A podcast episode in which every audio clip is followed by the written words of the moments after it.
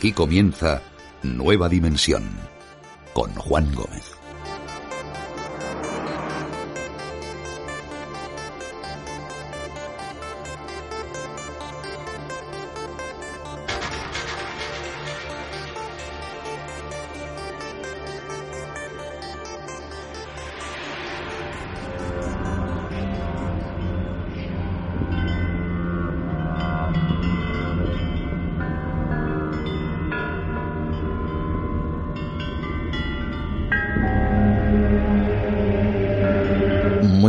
Noches a todos amigos, bienvenidos una vez más a Nueva Dimensión. Abrimos nuestra ventana al misterio para descubrir que quizá la realidad es más amplia de lo que imaginamos y por supuesto para asombrarnos por lo que podamos encontrar. Y en ocasiones, esa misma ventana donde nos asomamos está en lugares o en puntos muy concretos del planeta donde por algún motivo, seguramente que extraño, se concentra en gran cantidad de fenómenos que no parece que podamos explicar. Seguro que vosotros, esta gran familia dimensionaria, conoce o al menos le suena el nombre de muchos de ellos. Y es cierto que con el paso del tiempo, y hay que reconocerlo, las historias y las leyendas sobre estos lugares se han agrandado. Sí, yo estoy convencido que también se han exagerado o directamente se han inventado, pero esas cosas, en muchas ocasiones, son consecuencia de la misteriosa realidad que se vive en estos mismos enclaves. Veréis, quizá Ochate, esta pequeña población ya abandonada en el condado de Treviño, en Burgos, tiene ambas cosas. Sucesos que desafían la lógica, lo que podemos llegar a explicar, y al mismo tiempo pues toda la leyenda y las más variopintas historias que se han ido acoplando a lo largo de los años y que, bueno, yo creo que vamos a decir que son de dudosa factura. Pero Chate es un lugar que fascina, que es escenario de investigaciones y de investigadores o curiosos que atraídos por ese halo paranormal o extraño, quizá quieren vivir alguna experiencia de corte misterioso. Es normal que en este escenario se gesten todo tipo de historias, pero lo que parece cierto es que en Ochate han pasado y pasan cosas a las que no podemos dar una explicación, tanto que incluso ha sido protagonista en informativos, en medios de comunicación generalistas. Es todo un clásico al que queremos regresar esta noche, al que queremos dar la oportunidad de, por un lado, conocer qué hay de exageración en sus historias y, por otro, cuáles son esos eventos que nos desconciertan. Y esta noche caminaremos entre sus ruinosas calles. Nos acercaremos a la emblemática torre, mil veces fotografiada de San Miguel, donde las campanas ya no suenan. También a sus quizá desconocidas ermitas como la de Burgondo, con sus leyendas y sus historias documentadas. Queremos reencontrarnos con un lugar que provoca, creo, el atractivo, el respeto, puede que el miedo, y que alimenta la imaginación. Caminar entre sus calles, pisar la piedra desnuda, ya caída, de sus casas y edificios. Pero esta noche tenemos más lugares que parecen, como lo vamos a comprobar, están sacados de una auténtica pesadilla. También viajaremos hasta Australia, a un lugar que, veréis, no voy a desvelar su nombre, entre otras cosas porque el lugar es tan maldito para los australianos que casi hay una ley no escrita para no mencionarlo. Nuestro compañero Pablo Tresgallo Vallejo regresa con sus otros capítulos de la historia. Uno que por un lado es muy musical, lo vais a comprobar, vais a entender por qué, y por otro, tremendamente siniestro, donde hay muertes, ocultación, conspiración y silencio. Sobre todo silencio, incluso a día de hoy en lo que para muchos ha sido considerado el Chernóbil australiano. Ya veréis qué historia, ya veréis qué tremendo y cómo es algo de lo que apenas se conoce. Un lugar maldito en Australia que incluso se pretende borrar del mapa pero no quiero adelantar más los detalles con nuestro compañero Pablo Tresgallo Vallejo esta noche. Y ahora sí, antes de caminar por las calles de Ochate con nuestro invitado, como siempre os presentamos un avance de nuestro universo expandido Nueva Dimensión Premium. Y como siempre, gracias a todos los que nos apoyáis con vuestras aportaciones, porque esta semana os hablamos de un lugar donde están pasando cosas, cosas preocupantes a nivel científico, una extraña y gigantesca anomalía en el planeta que puede causar, según los científicos más alarmistas, una especie de catástrofe planetaria. Algo está ocurriendo en la zona del Atlántico Sur, algo gigante que está afectando al campo magnético de la Tierra y que ya ha tenido consecuencias. Ojo porque es un tema serio, donde hay una constante vigilancia y donde de momento las consecuencias son imprevisibles. Bien, este es el avance del capítulo de esta semana de Nueva Dimensión Premium. Después de lanzar el satélite empezamos a recibir sus datos y para mi sorpresa encontramos una disparatada cantidad de errores sobre la costa de Brasil, en una región del Atlántico Sur. Era nuestro quinto día en el espacio, acoplados a la estación espacial. Estaba cansado, como todas las noches. Me metí en mi saco de dormir, tapado hasta arriba. Unos minutos después de cerrar los ojos, vi ese enorme destello blanco. Cuando sobrevolaba esta región del Atlántico Sur, la NASA detectaba problemas con esos instrumentos. Llegó el Itomi. Era un satélite que se perdió. No está claro, pero la última vez que hubo comunicación con este satélite fue en esta zona. Hay muchas zonas en la Tierra donde los humanos no podrían sobrevivir. Nuestro campo EM nos protege de los vientos solares. Cuando ese escudo fracase, las microondas provocarán literalmente la cocción del planeta.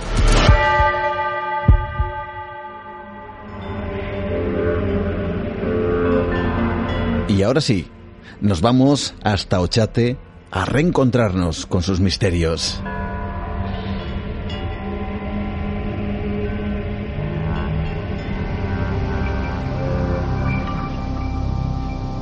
Ochate es quizá uno de los lugares más conocidos en el mundo del misterio en nuestro país. Los fenómenos que dicen allí se manifiestan son tremendamente curiosos e insólitos. Una población ya deshabitada, cuyo nombre parece indicarnos que desde antiguo el lugar también parecía estar marcado por cierto misterio. Ochate, nombre que según algunas personas se traduce como puerta secreta, otros aseguran que se traduce como puerta del frío o del ruido, incluso del lobo. Como veis hay controversia en, en, alguna medida, ¿no? Y por supuesto también cierto misterio con respecto a su nombre. Un lugar situado en el condado de Treviño, en la provincia de Álava, que desafía con su, yo diría que legendaria y abandonada Torre de San Miguel a quienes lo visitan.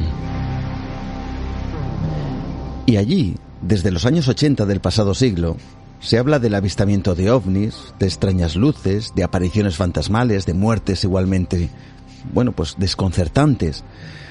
Pero también se habla de epidemias devastadoras que, con el paso del tiempo, dicen que han alimentado la leyenda de ese lugar. Esta noche regresamos a Ochate, nos reencontramos con este enclave abandonado para quizás descubrir cosas que nos van a sorprender. Lo hacemos con Julio Corral, coautor junto con el investigador Antonio Arroyo del libro Reencuentro en Ochate de editorial Guante Blanco. Y está esta noche con nosotros para trasladarnos esos misterios, esas leyendas. Quién sabe si esa realidad oculta tras uno de los enclaves más enigmáticos que se conocen. Julio Corral, ¿qué tal? ¿Cómo estás? Bienvenido a Nueva Dimensión. Hola, buenas noches. Muchísimas gracias por, por, pensar en mí para hablar de este tema. Nada, es un verdadero placer porque yo lo decía antes, el lugar es casi casi como un icono del misterio, eh, pero déjame que te presente, como se suele decir, en condiciones. Eres investigador, escritor, junto con Antonio Arroyo ya habíais escrito un trabajo anterior, ¿no? Titulado Ochate, Realidad y Leyenda del Pueblo Maldito, ¿verdad? Eso es, eh, un libro que, que nos, eh, la verdad que nos sorprendió muchísimo el, éxito que, tuvo, casi, casi inmediato, y que aunque esté mal que, que lo diga uno de los autores, eh, realmente se, se, ha transformado en, en un referente para, para la gente que, que investiga este tema, en ambos aspectos, porque es algo curioso. Lo que nos ocurre con este libro y es que te puedes encontrar en en, un artículo o en, o en Internet, eh, gente que, que, lo, que lo, eh, lo, pone como referencia para demostrar que todo lo que ocurre en Ochata es verdad y al mismo tiempo en, en otros lugares te encuentras con que lo ponen como referencia de, de que es el, la demostración de que todo lo que ocurre en Ochate es mentira. O sea, ahí lo han utilizado, digamos, ambos bandos, si se puede decir de, de esa forma, un poco para, para hacerlo. Desde luego nuestra intención no era ni, ni afirmar ni desmentir nada, sino simplemente mostrar lo que habíamos investigado hasta ese momento y es lo que hicimos. Cuéntanos, Julio, porque antes de comenzar, antes de hablar de esos enigmas referentes a Ochate, eh, ¿cuál es su historia? ¿Cómo era el pueblo? ¿Cómo eran las gentes? ¿Eran gente humilde? ¿Cómo era la vida en Ochate antes de su abandono? Pues eh, Ochate realmente eh, es un pueblo como cualquier otro pueblo que de, la zona, ¿no? Eh, no destaca en, en absoluto en, ningún aspecto. Eh, bueno, inicialmente, porque sí que hay algún algún punto eh, sorprendente, como el hecho de que en algún momento llegase a tener hasta tres iglesias, tres, tres templos, el, el que has mencionado antes de San Miguel, que, que aún perdura la torre, eh, la ermita de Burgondo, que es eh, muy famosa por la zona, por las romerías que se celebran allí, y luego hemos llegado incluso a localizar el, eh, la ubicación de un tercer plano, o sea, de un tercer templo, eh, que venía mencionado en, en muchos eh, documentos antiguos, que es la iglesia de San Pedro, ¿no? Pero por lo demás era un pueblo absolutamente normal, como iba a ser como cualquiera de la zona, pero no, yo diría incluso como cualquier pueblo de, de toda la geografía española, ¿no? No se diferencia no hay nada destacable en él. Y luego hay una fecha, años 80, en concreto el 24 de julio de 1981. Algo sucede, un hombre llamado Prudencio Muguruza va a este lugar hace una fotografía, una serie de imágenes que traspasan al plano de lo misterioso en ciertas revistas y aquí es cuando se desata o se inicia una leyenda que luego va derivando en otras cosas que vamos a ir comentando esta noche. Pero cuéntanos, ¿cómo fue? ¿Cómo se convierte en escenario de lo extraño Ochate? ¿Qué ocurrió? En esa fecha. Pues aquí ya vamos a entrar un poco en polémica, ¿no? Porque te puedo contar eh, dos versiones. Mm. La versión de, de Pruder Muguruza, que es un poco la que da pie a, toda la leyenda y a toda la fama de Ochate, y luego la, la versión eh, que se ha ido viendo de lo que realmente ocurrió. Eh, y que en realidad desmiente todo lo que lo que sabíamos sobre Ochate, ¿no? Pero bueno, como me has preguntado por el comienzo de la leyenda, todo comienza eso, a raíz de una fotografía que hace Pruden Muguruza, uno de los telefonistas de, de la Caja de Ahorros de Victoria, que se acababa de comprar hacía poquito una casa por allí y él afirma eso, que, que tuvo, vio una esfera que, que caía de, del cielo y tuvo la suerte o la, la rapidez, la agilidad de, de, poder fotografiarla, ¿no? Esa fotografía fue publicada en eh, prácticamente todos los, los, medios de comunicación de, de aquella época, eh, pero llegó a manos de, de Juan José Benítez, eh, que inmediatamente, pues bueno, dijo, este tema lo tengo que, investigar eh, con más profundidad. Eh, lo investiga, se supone que se hacen una serie de análisis, de estudios y demás, que afirmaban que esa fotografía era de, de un objeto volador no identificado, tripulado. Eh, y bueno, ahí queda, queda un poco eh, simplemente como, como un fenómeno ovni más de todos los que hubo en, en aquel momento. Pero pocos meses después, eh, surge un, nuevo artículo en El Mundo Desconocido en el que eh, ya empieza, eh, surge lo que es el resto de la leyenda, ¿no? Se habla de, de este pueblo, de una serie de epidemias que, que lo asolaron, que acabaron con toda su población, de misteriosas desapariciones, y Ochate deja de ser eh, un lugar en el que había aparecido un ovni para ya no solo convertirse en, en uno de los puntos claves de, de la fenomenología paranormal en, España, sino incluso en un lugar que en el que se podía llegar a correr peligro, ¿no? que, había riesgo para la vida de las personas que lo visitaban y eso creó ya una bola terrible que hizo que, que bueno, eh, raro es el investigador de, de aquella época de, de, este tipo de fenómenos que, no pasase en algún momento por Ochate para investigarlo. ¿Cuántas veces has estado, Julio, junto con tu compañero, en Ochate? Pues no te lo podría decir. Realmente no te lo podría decir, porque esto es una, una aventura que, que comenzó hace eh, pues casi un cuarto de siglo, si no es más. Eh, eh, lo, lo, nuestro, no, nuestro interés en un primer momento era únicamente el, el documentarlos, eh, en, en, descubrir qué es lo que pasaba allí, eh, investigar y la, el hecho de escribir los libros fue mera casualidad. Eh, entonces, ya te digo, o sea, fueron incontables el, las visitas, solos y acompañados, ¿no? Porque sí que en aquellos momentos, en, en el en los inicios de, Internet, de las redes sociales, pues se creó un grupo de gente, lo, lo que llamábamos eh, amigos de Ochate, mm. en el que nos juntamos eh, miles de personas eh, de toda España que compartíamos información, eh, fotografías, experiencias, y con esa gente también se hicieron muchísimas eh, visitas, no solo para investigar, sino incluso recuerdo una que, que la recuerdo con bastante, con mucho cariño, que se hizo para limpiar la zona, ¿no? que estaba llena de basura y creo que, que alrededor de, de, media tonelada de basura llegamos a, sacar de allí, ¿no? O sea que no te podría decir realmente. Caray. Y cuéntanos porque, bueno, esto se incluye también en el libro, cuéntanos hasta donde quieras, pero es cierto que en el año 2005 sí pudisteis hablar con este, bueno, este personaje, ¿no? Que ha quedado casi anclado en la propia historia de Ochate, como es Prudencio Muguruza, con esa fotografía. Vosotros en el año 2005 habléis con él, conseguís contactar, eh, mantenéis una conversación. Eh, ¿Qué es lo que os contaba sobre todo este asunto? Bien, él eh, mantenía su versión, ¿no? Él, él, en todo momento mantuvo eh, su versión inalterada hasta cierto punto, ¿no? Porque sí que es cierto que, que cada vez que, hace una, una declaración eh, hay algún dato nuevo, hay algo que cambia, ¿no? Eso es una de las, de las razones por las que realmente empezamos a dudar de, de que su testimonio fuese real, ¿no? Eh, por poner un ejemplo, en un primer momento, las primeras eh, apariciones que, que hay sobre sobre la sobre lo que es la fotografía, él dice que fue algo rápido, algo que vio en un momento y que sacó la cámara y hizo, una, eh, la foto.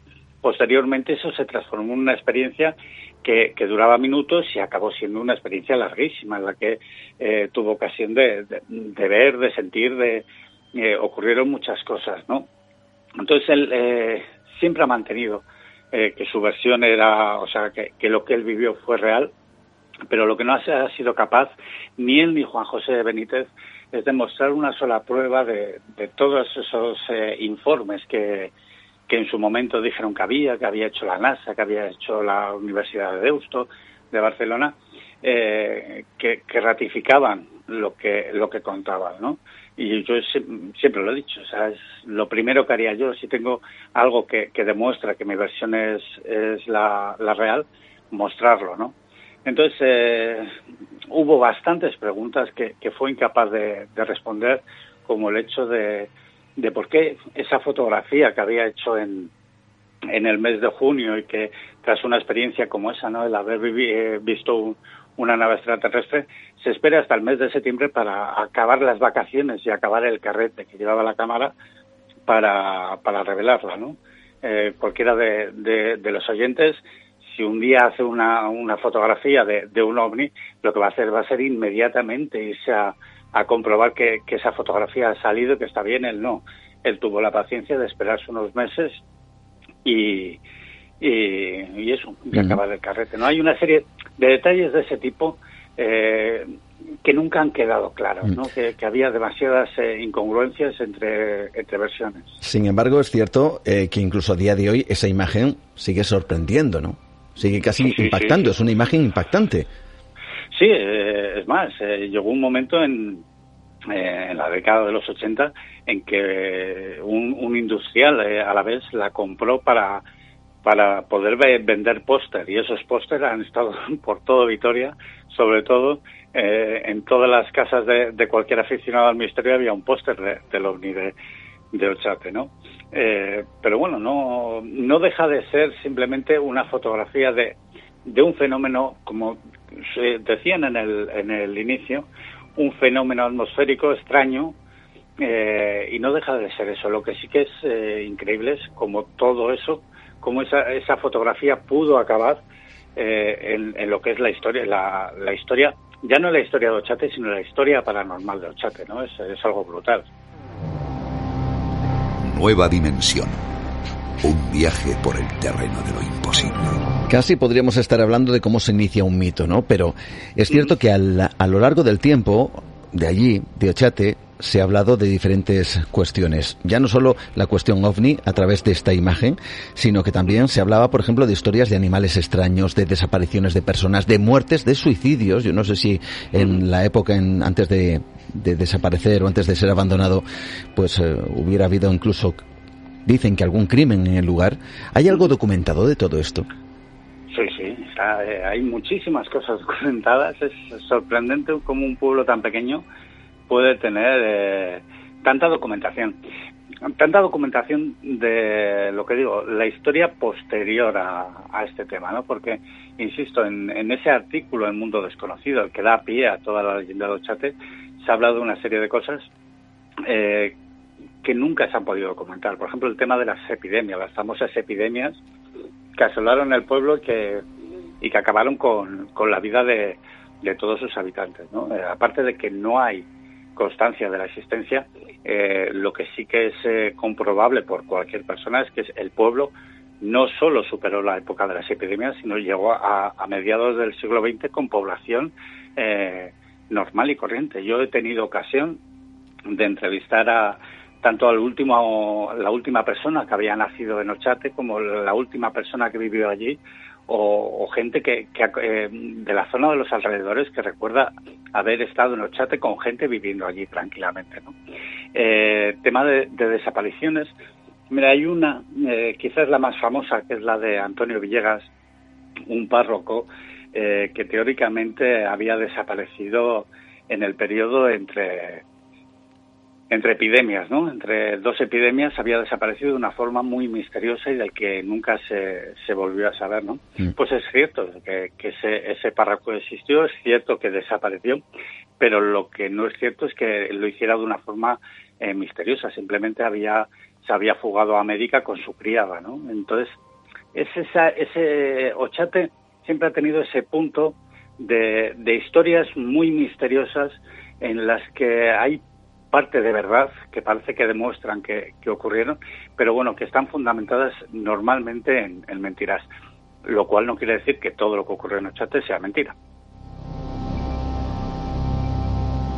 Ojo, ni mucho menos, porque este es un lugar plagado de leyendas, quizá alimentadas a lo largo del tiempo por la imaginación, pero también es cierto que aquí, Julio, eh, tú y tu compañero tuvisteis la oportunidad de vivir cierto momento en donde, al menos desconcertante, en la grabación fue de, del programa, el famoso, conocido programa Cuarto Milenio. Allí ocurrieron cosas durante la grabación. Vosotros fuisteis testigos incluso de un sonido extraño, bueno, que se queda ahí en el misterio, ¿no?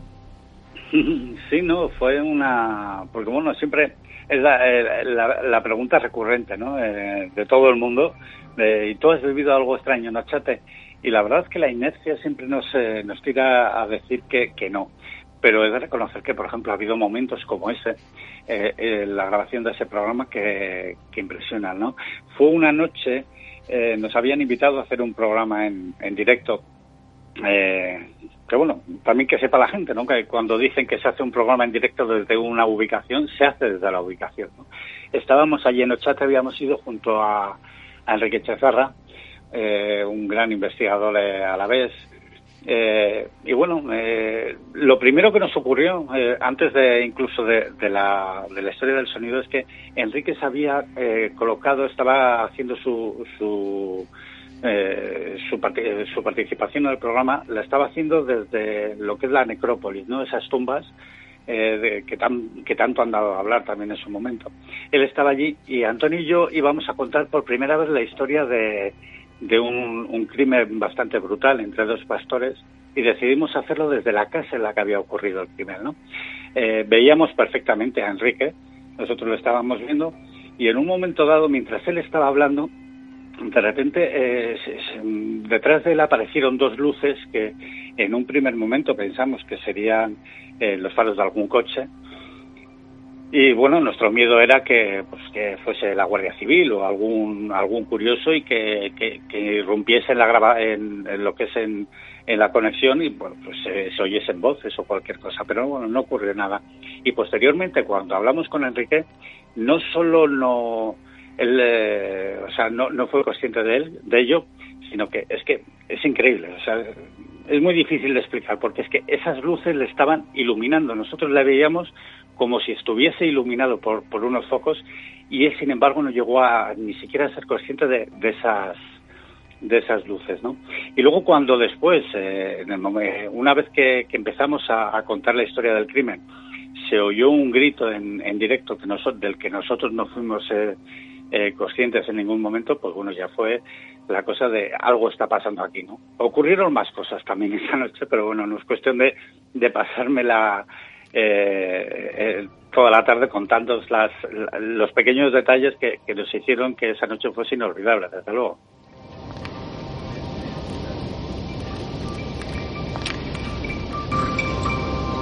Fijaos, eh, y yo estoy convencido, y a mí también me pasa, cuando un invitado pues empieza a contar ciertas cosas, pues eh, muchas veces las entrevistas pueden derivar, ¿no? Y claro, cuando eh, Julio cuenta que iba a mencionar un crimen tremendo ahí de entre dos pastores, pues a mí me ha picado la curiosidad, seguramente que a nuestros oyentes también le ha picado la curiosidad, ¿qué es lo que ocurrió? ¿Qué es lo que ibais a contar? ¿Cuál fue ese crimen? Bien, pues eh, más que, a ver, más que el crimen en sí, lo, destacable de esto es eh, la casa en la que ocurrió, ¿no? Hay una, una casa, bueno, cualquier persona que, haya visitado Chate en los últimos años, pues habrá visto que, quedan muy pocas edificaciones en, en pie, ¿no? Eh, queda lo que es la torre, queda una casa que todo el mundo la, conocía porque tenía el, tejado de madera, se veían unas vigas, que esa eh, se mantenía en pie y una tercera. El resto de las edificaciones lo que habían desaparecido es porque la gente reutilizaba las piedras. Sin embargo, eh, la torre era muy difícil poder eh, desmontar la torre para llevarse las piedras. La, segunda casa, la, que digo de las vigas de madera, era propiedad de, unas personas que estaban fuera por lo tanto no, no querían utilizarla. Pero lo curioso es esta casa, ¿no? La, que quedaba ahí en, en pie, que parecía como que nadie quería eh, saber nada de ella. Es una casa en la que ya anteriormente, pues bueno, sufrió incendios, eh, murió ganado, eh, pasó de todo, incluso posteriormente se han oído, es donde se grabaron unos lápidos de corazón, ha, ha, habido muchísimas experiencias.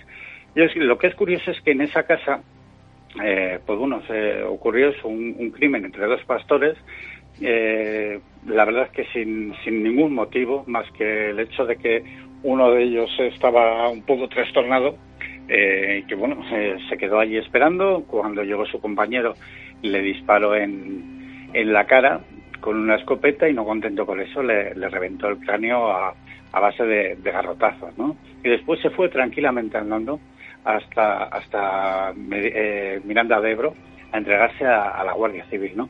Pero el hecho, insisto, es el hecho de la casa eh, que sea precisamente allí, cuando toda la fama, eh, la mayor parte de la gente que va allí piensa que todo lo que ocurre ocurre en la torre, pero no, la mayor parte de las experiencias eh, paranormales que ha habido un poco sensitivas, psicofonías y demás, se han recogido en, en, esta casa, ¿no? Y bueno, no sabemos muy bien si, si el crimen es el motivo de ello o el crimen es una consecuencia de, de lo que pueda ocurrir en, esa casa, ¿no? Pero bueno, también digo, no es el único crimen que, ha ocurrido allí. Como veis amigos, la historia se mezcla con, con, los mitos, con las leyendas, con quizá la exageración, pero es cierto que hay misterio en este lugar, en este enclave, y por eso quizá acude tanta gente. Lo que ocurre es que también, bueno, se generan ciertos personajes que desde luego están enmarcados en lo sobrenatural. Habláis en este trabajo, en este reencuentro con Ochate, de la supuesta aparición de damas de negro. ¿Quiénes son? ¿Por qué están ahí? ¿Es un mito, una leyenda, una realidad? Cuéntanos. Bien, pues eh, no puedo afirmar, por supuesto no puedo afirmar eh, que todos los, eh, los, testimonios que hemos recogido sobre, sobre el caso sean ciertos, pero sí que con el tema de las damas de negro ocurrió algo que a mí me llega a pensar que, que algo tiene que haber para que tanta gente vea esto, ¿no? Y es el hecho de que hasta la aparición de nuestro primer libro, el de de Ochata Realidad y Leyendo al Pueblo Maldito, no había habido ni una sola mención en ningún artículo, en ningún programa de radio, de televisión, en nada. Nadie había hablado de, estas damas, ¿no?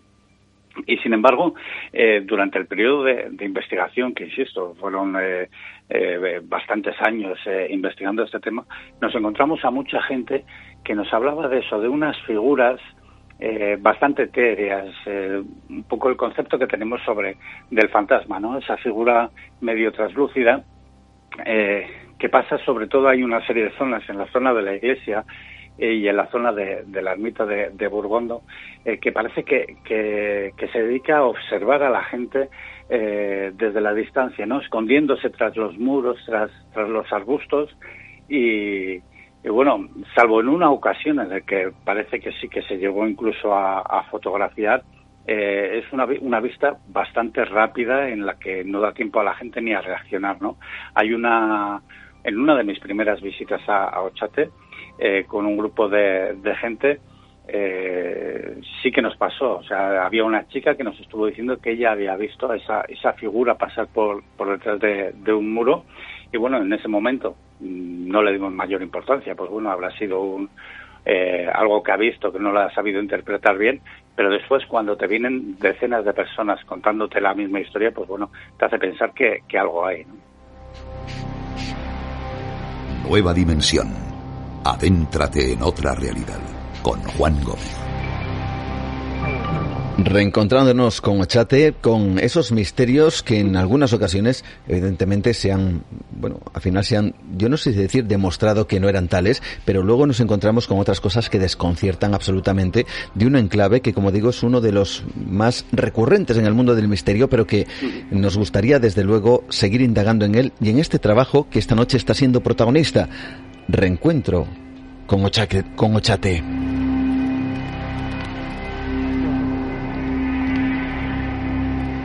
En esas eh, visitas em, han ocurrido cosas, además de, de, este, bueno, de este tipo de testimonios.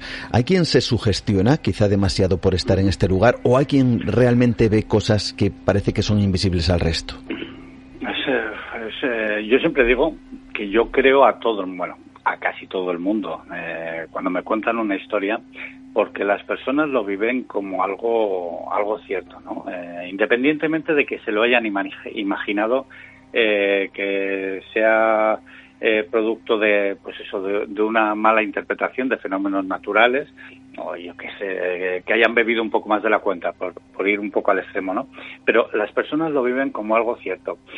quizás, si, si me permites, hay una, una de las historias que contamos en nuestros libros eh, que me parece bastante clara, ¿no? Y es el mm. hecho de, de un niño de, creo recordar que tenía seis años.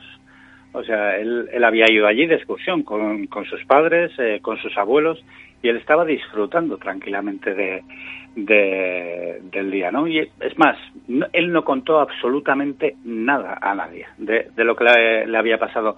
Sin embargo, unos días después, dio la casualidad de que estaba yo en su casa eh, viendo unas fotografías con que habían hecho los, eh, la madre y, los abuelos, habían hecho eh, durante aquella excursión. Y llega un momento en el que el niño, sin, que nadie le dijera nada, de repente señala una foto y dice, ahí había dos niños que me llamaban a mí. Y el niño te cuenta, eh, todavía a día de hoy lo tengo, no hace demasiado, lo estuve escuchando porque tengo la grabación de cómo me lo contaba, con la mayor naturalidad del mundo, cuenta cómo había dos niños en, la ermita de Burgondo y cómo esos niños le estaban llamando para que fuera a jugar con ellos, ¿no? Y niños que desde luego él fue la única persona que lo vio. Entonces, cuando un niño de esa edad, con, su inocencia, con, sobre todo con la falta de malicia y de, interés en nada, te cuenta una historia así, eh, desde luego es, es evidente que, que no se lo puede estar inventando. O sea, no, no se no es la no, es algo que, sea producto de la sugestión porque él no sabía nada de Ochate, ¿no? Y al igual que hay, ese testimonio, hay otros que el mero hecho de, ver a la persona eh, a los ojos y, sentir la emoción que está que está viviendo cuando recuerda lo, lo, que ha vivido allí, eh, es evidente que, que algo tiene que haber. Hay una de esas historias, de esas eh, cosas que han pasado allí, que a mí me sorprenden, y sobre todo por lo, por lo extraño, ¿no? Por, por esa reacción que muchas personas pueden llegar a tener ante algo que desconocen, independientemente de luego la interpretación que le demos. Pero eh, hablas de un caso eh, en donde hay un hombre que se dedicó a disparar, un vecino de Ochete que se dedicó a disparar contra un ovni. Sí, mira, eso eh, sobre todo es, eh, eh, me he reído porque era algo recurrente cada vez que, hablábamos con la gente de la zona era el cada vez que les preguntaba bueno y en Ocha te pasa algo perdón en Ocha te pasa algo y siempre decían no no nunca ha pasado nada eso todo son se lo han inventado la gente. Y sin embargo luego cuando empezaban a cogían confianza te pensaban a contar historias como esa no el hecho de que de que estaba uno de los vecinos, eh, no sé si seguirá vivo el, señor, pero pero lo contaba en primera persona. Él estaba cazando y de repente vio unas luces que, que pasaban sobre ella, sobre él, y comenzó a dispararles. O sea, le disparó. Me recuerda también ese hecho. Eh, me he acordado de, de la primera vez que un avión sobrevoló la zona de Ochate y había un, dos señoras que estaban eh, haciendo las labores del campo y cuando lo vieron echaron, se echaron de, rodillas y empezaron a rezar porque aquello que pasaba sobre ellas era el Espíritu Santo. ¿no? ¿Qué dices? Son, sí, sí, sí. hay, hay eh, historias, eh, hay muchísimas, me podría estar horas y horas hablando, pero incluso la gente que es a lo que iba, ¿no? La, gente de, de la zona que que por todos los medios ha intentado siempre el, negar, porque la verdad que la fama de Ochate tampoco les ha servido para nada más que para causarles problemas, para que haya suciedad, para que la gente eh, deje las puertas de, los cercados abiertos y se escape el ganado, o para llenar todo de pintadas. Ellos no tienen ningún interés entonces eh, quieren desmentir eh, siempre que pueden esa leyenda de, del lugar extraño, ¿no? Pero al final eh, lo que es cierto es que, incluso ellos han vivido situaciones extrañas. Fíjate, Julio, que si tenemos que plasmar una fotografía, una postal de Ochate, es esa torre de San Miguel, que es recurrente, ¿no? Pero es cierto, y tú lo has nombrado antes, hay un lugar que me gustaría que nos hablaras de él, porque también lo mencionas en este trabajo. Hables de la ermita de Burgondo. ¿Qué es este lugar? Ahora mismo está en ruinas, pero, pero puede impresionar, ¿no? Sí, es un, es, eh, un sitio eh, sorprendente, o sea, porque, bueno, inicialmente cualquiera que suba allí va a ver simplemente eso, unas, unas pequeñas, unas ruinas de, de una ermita que parece que tampoco es demasiado grande. Pero bueno, las fotografías demuestran que, eh, que en su momento llegó a ser eh, inmensa, ¿no? Tenía dos plantas, hay alguna fotografía en la que se ve a la gente abajo con los bancos y la parte de arriba. Y es una ermita eh, de la que no hay constancia de en qué momento es en el que surge, ¿no? En las primeras menciones que, que hace la Iglesia, que es eh, una de las fuentes eh, documentales más importantes que hemos utilizado, se habla siempre de que es una ermita que existe desde tiempo inmemorial. Hay, hay tres lugares en España, en Galicia, en Ávila y en, y, en Ochate, tres templos eh, llamados Burgondo, ¿no? Eh, y tienen una peculiaridad los tres, y es que mientras que la mayor parte de, los templos eh, cristianos siempre tienen una orientación este-oeste, y en el caso de que no se pueda hacer por, por cuestiones geográficas hacer esa orientación, pues se suele hacer orientación norte-sur, estos tres tienen una orientación sureste-noroeste. Y sorprende sobre todo porque no hay nada que impida el construir este templo de en cualquier otra orientación, o sea que parece que esa la orientación que se ha elegido ha sido de una forma forzada. Y además eh, tiene otros otros detalles como la espadaña que, que tiene esta ermita, una espadaña que en su momento estuvo eh, hay todavía fotografías de ella que se ve que, que está labrada, que se, se trabajó muchísimo en ello y sin embargo parte de ese labrado quedaba oculto por la propia por la propia ermita, ¿no? Entonces, mm, lo que es evidente es que es algo que lleva allí muchísimos eh, siglos y es uno de los lugares en los que también eh, eh, suelen ocurrir fenómenos bastante extraños. Uno de los más extraños fue un, bueno, iba a decir uno no, porque ha sido, ha ocurrido en varias ocasiones, gente que, que, intenta experimentar con péndulos y con, con detectores de, campos electromagnéticos, eh, se, ven unas, eh, unas anomalías en esa zona eh, inmensas, ¿no? yo hay personas de, toda confianza en las que confío plenamente, contándome cómo el péndulo, en lugar de estar vertical, se inclinaba hacia, hacia uno de los lados de una forma totalmente anómala, ¿no? Es un lugar impresionante, desde luego, y uno de los, eh, de los sitios donde más testimonios de fenómenos extraños eh, hemos podido recoger. Entre tú y Antonio, entre Antonio y tú, ¿cuál es eh, de los dos el más crítico con las cosas que pasan allí y cuál es el que dice, caray, para, para un poquito, que igual aquí hay algo desconocido que todavía tenemos que intentar explicar? Sin duda, bueno, en, su momento era evidente que, Antonio era la parte más escéptica, eh, más eh, toda la parte histórica, toda la, parte de documentación se cayó sobre sus espaldas porque era es una persona eh, bueno era una persona totalmente escéptica mientras que yo era más crédulo no yo siempre he sido de, los que he pensado que mm, que ocurren cosas extrañas que investigar. Sin embargo, después de tanto tiempo, creo que, que nos hemos ido moderando ambos, ¿no? Eh, por un lado, yo pienso que, pues bueno, que, que no todo lo que lo que se dice que, que es extraño, realmente es extraño, sino que, que, tiene una explicación lógica. Y Antonio, yo creo que también ha empezado a pensar eh, de que no todo tiene una explicación eh, basado en la ciencia y en, el conocimiento actual, ¿no? Pero bueno, si hay que marcar dos, eh, dos zonas, Antonio, por supuesto, la zona escéptica y yo la, zona más, eh, más crédula, por decirlo de algún modo. Hmm. ¿Qué se mantiene a día de hoy de Chate? Además de esa torre, además de esa ermita, eh, además de la necrópolis, que también tiene su historia, eh, ¿qué es lo que nos podemos encontrar? Y ojo, que hay gente que puede preguntar, ¿es un lugar abandonado? ¿Es un lugar en ruinas en muchos de los emplazamientos que este pueblo ya pues mantiene? ¿Es peligroso? ¿Hay que andar con cuidado por ahí? Bien, bueno, pues por un lado eso, en Ochate hay muy poco, realmente queda, queda muy poco, eh, sobre todo para, para el ojo inexperto. ¿no? Eh, nosotros hemos tenido la suerte de, tras tantos años investigando, incluso pues bueno, hemos, eh, tenemos localizado el lugar exacto donde estaba el cementerio o por donde pasaban ciertas calles, la calle Real, la calle Mayor, pero en realidad hay muy poco ya.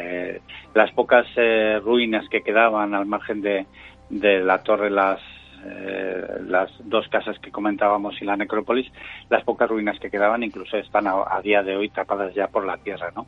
Es, eh, se ve muy poquito. Por cierto que la necrópolis, aunque siempre se ha hablado de, que pertenecía a Ochate, lo más probable es que no, no perteneciera a Ochate, sino estaba en, en otro pueblo es algo que, andan investigando los arqueólogos a día de hoy, bueno, llevan ya años con ello, el hecho de que perteneciese a un pueblo que precisamente eh, aparecía en la nómina de San Millán, la famosa nómina en la que aparece por primera vez mencionado Chate, y era un pueblo que, estaba sin localizar y es muy probable que, se encontrara allí. Eh, poco más se va a encontrar. Peligro. Mm, a día de hoy no creo que, haya más peligro que el hecho de, asustarse, eh, salir corriendo y acabar rompiéndose una pierna. Eh, es eh, muy difícil.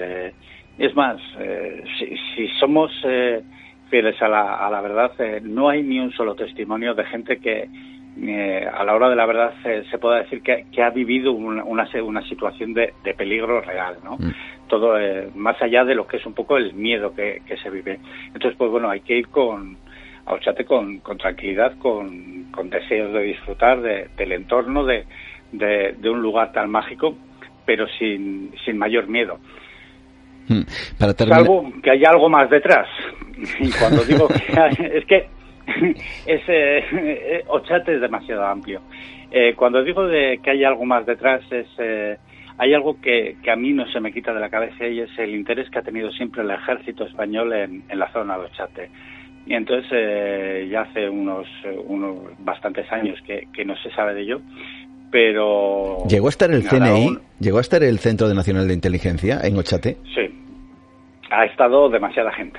¿Por qué? El CNI ha estado... Pues es algo que no sabemos realmente. O sea, eh, eh, que ha habido un interés es eh, brutal. es una de, una de las cosas que contamos en, nuestros libros, que nuestra experiencia con el ejército. Y es, es algo asombroso, ¿no? Como en, en un principio, primeramente siempre se, se niegan a, a afirmar cualquier cosa y cuando les empiezas a presentar pruebas de las cosas que han ocurrido allí, eh, se empiezan a poner nerviosos y, bueno, yo siempre lo he dicho, yo he salido escoltado de, un acuartelamiento militar por la policía militar, por hacer una pregunta que no debía. O sea que he llegado ahí.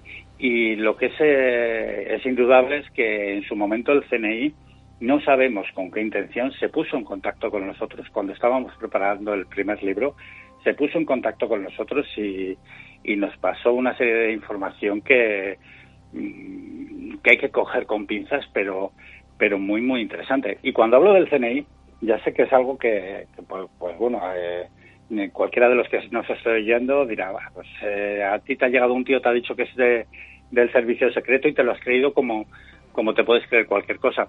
Pero ocurrió un detalle que es que eh, precisamente para, para comprobar la, una serie de, de informaciones que nos había facilitado esta persona, eh, mandamos un correo electrónico al CNI a través de Internet, buscamos la, una dirección de correo, les enviamos un, mensaje pidiendo algo más de información y poco después, eh, creo que fue al día siguiente, la persona, nuestro informante, se puso en contacto con nosotros para decirnos que él sabía que lo habíamos mandado, lo cual demuestra que desde luego eh, mm, no estamos hablando de, alguien que se lo ha inventado, sino alguien que tenía acceso a, a esa información. ¿no?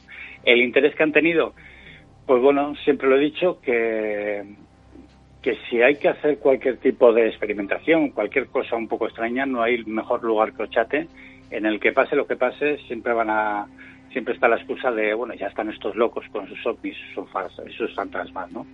Pero bueno, algo, algo tiene que haber cuando el CNI, el Centro Nacional de Inteligencia, se acerca a ese lugar y, os pregunta y, todo parece que está rodeado de un velo de secretismo. Para terminar, Julio, cuéntanos, me gustaría hacer un ejercicio de imaginación contigo y con los oyentes. Vamos a trasladarnos a Ochate, vamos a trasladarnos, seguramente que esto lo has hecho en más de una ocasión, a una noche, solos en ese lugar, caminando sin que nadie esté alrededor, cómo es caminar en solitario, en silencio, en la noche de Ochate. Julio. Mm, sí, sí. No, es que estaba porque eh, estaba pensando porque lo he hecho tantas veces que es, eh, es, muy difícil el, explicarlo, ¿no? Pero eh, sobre todo cuando vas solo, yo creo que es el, el momento más tranquilo es cuando cuando vi, eh, sientes sientes la naturaleza, eh, escuchas todos los ruidos con, con tranquilidad eh, y, la, sensación, la, que la mayor parte de la gente también me dice que siente, es una sensación de paz.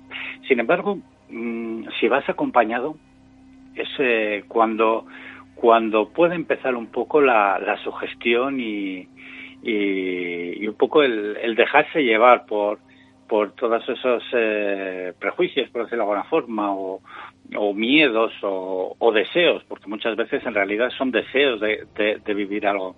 Mira, lo voy a contar por primera vez, no, lo había contado nunca, pero recuerdo un día eh, haciendo precisamente eso con, con Iker Jiménez. Bajábamos de la ermita tranquilamente, hablando, contándonos nuestras eh, pues las historias que, que, iba descubriendo y demás. Y en un momento dado empezó a sonar a nuestra espalda unas voces. Eh, la verdad que ni, ni Iker ni yo eh, dijimos nada, hasta que ya llegó un momento en el que las voces eran tan evidentes que mm, no lo vamos a negar, nos asustamos un poco, empezamos a, a bajar eh, en plan rápido y llegamos a, la torre que era donde estaba el resto del equipo. Luego al final resultó que simplemente era el, un, MP4 que llevaba Iker en la mochila que se había puesto en funcionamiento solo y estaba sonando. Pero cuando vas eso, cuando vas con, con otras personas quizás sí que te dejas llevar más fácilmente por, por todas esas eh, ideas preconcebidas que tenemos de Ochate. Pero bueno, insisto, la gente que vaya a Ochate con toda la tranquilidad del mundo que, es muy difícil que les pase absolutamente nada. Reencuentro con Ochate, Antonio Arroyo, Julio Corral, nuestro eh, coautor en esta ocasión, como es Julio, el que ha participado, el que nos ha llevado como auténtico guía a través de las calles, a través de la historia, a través de los misterios, también a través de las exageraciones que a lo largo del tiempo se han ido nombrando acerca de este lugar que muchos dicen que, son mal, que es maldito, otro que es un lugar eh, dedicado exclusivamente casi casi a lo paranormal o incluso al tema ovni, y hay quien afirma que no hay nada de eso en Ochate y que todo es una especie de exageración a raíz de una fotografía eh, de dudosa, vamos a decir, de dudosa factura. En cualquier caso, Ochate seguirá ahí por los restos, como se suele decir, para el mundo del misterio, ¿verdad, Julio? De eso no tengo ninguna duda, ninguna duda porque eh, Ochate nos, nos va a sobrevivir a todos y, su, leyenda, su leyenda también. Mm. Eso es eh, indudable. Muchas gracias, Julio Corral, por estar esta noche con nosotros en Nueva Dimensión. Ha sido un auténtico placer. Me, me lo he pasado muy bien. Muchísimas gracias.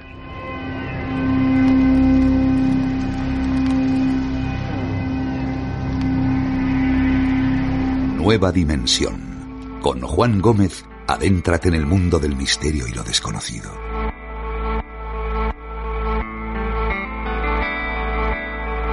Esos enigmas, esos misterios casi imperturbables ya, que se suceden entre las calles ya ruinosas, sin duda alguna, ya abandonadas de Ochate, y que representan un punto neurálgico en el mundo del misterio. Un reencuentro increíble con nuestro querido invitado que esta noche nos ha llevado haciendo de guía excepcional a través de sus enigmas. Alcanzando poco a poco nuestra primera hora de programa aquí en Nueva Dimensión, alcanzando este universo que miramos a través de la ventana al misterio, que como siempre se abre semana tras semana a partir de las 12 en punto en la península, las 11 eh, horas de la noche en las Islas Canarias, para todo el mundo, evidentemente en cualquier momento tenemos esta cita con los enigmas, con Nueva Dimensión. Vías de contacto, como siempre, en Facebook Nueva Dimensión, mi perfil Juan Gómez Ruiz, Twitter, arroba Nueva de Radio, en Instagram Nueva Dimensión Radio y también nuestro email nueva de radio arroba gmail.com. Gracias a todos, gracias por estar ahí, gracias también, una vez más, por vuestros aportes, por vuestro apoyo a nuestro universo expandido Nueva Dimensión Premium. Ya sabéis que estamos en iVox todos los viernes, como digo a esas horas, y también los martes con nuestro misterio extra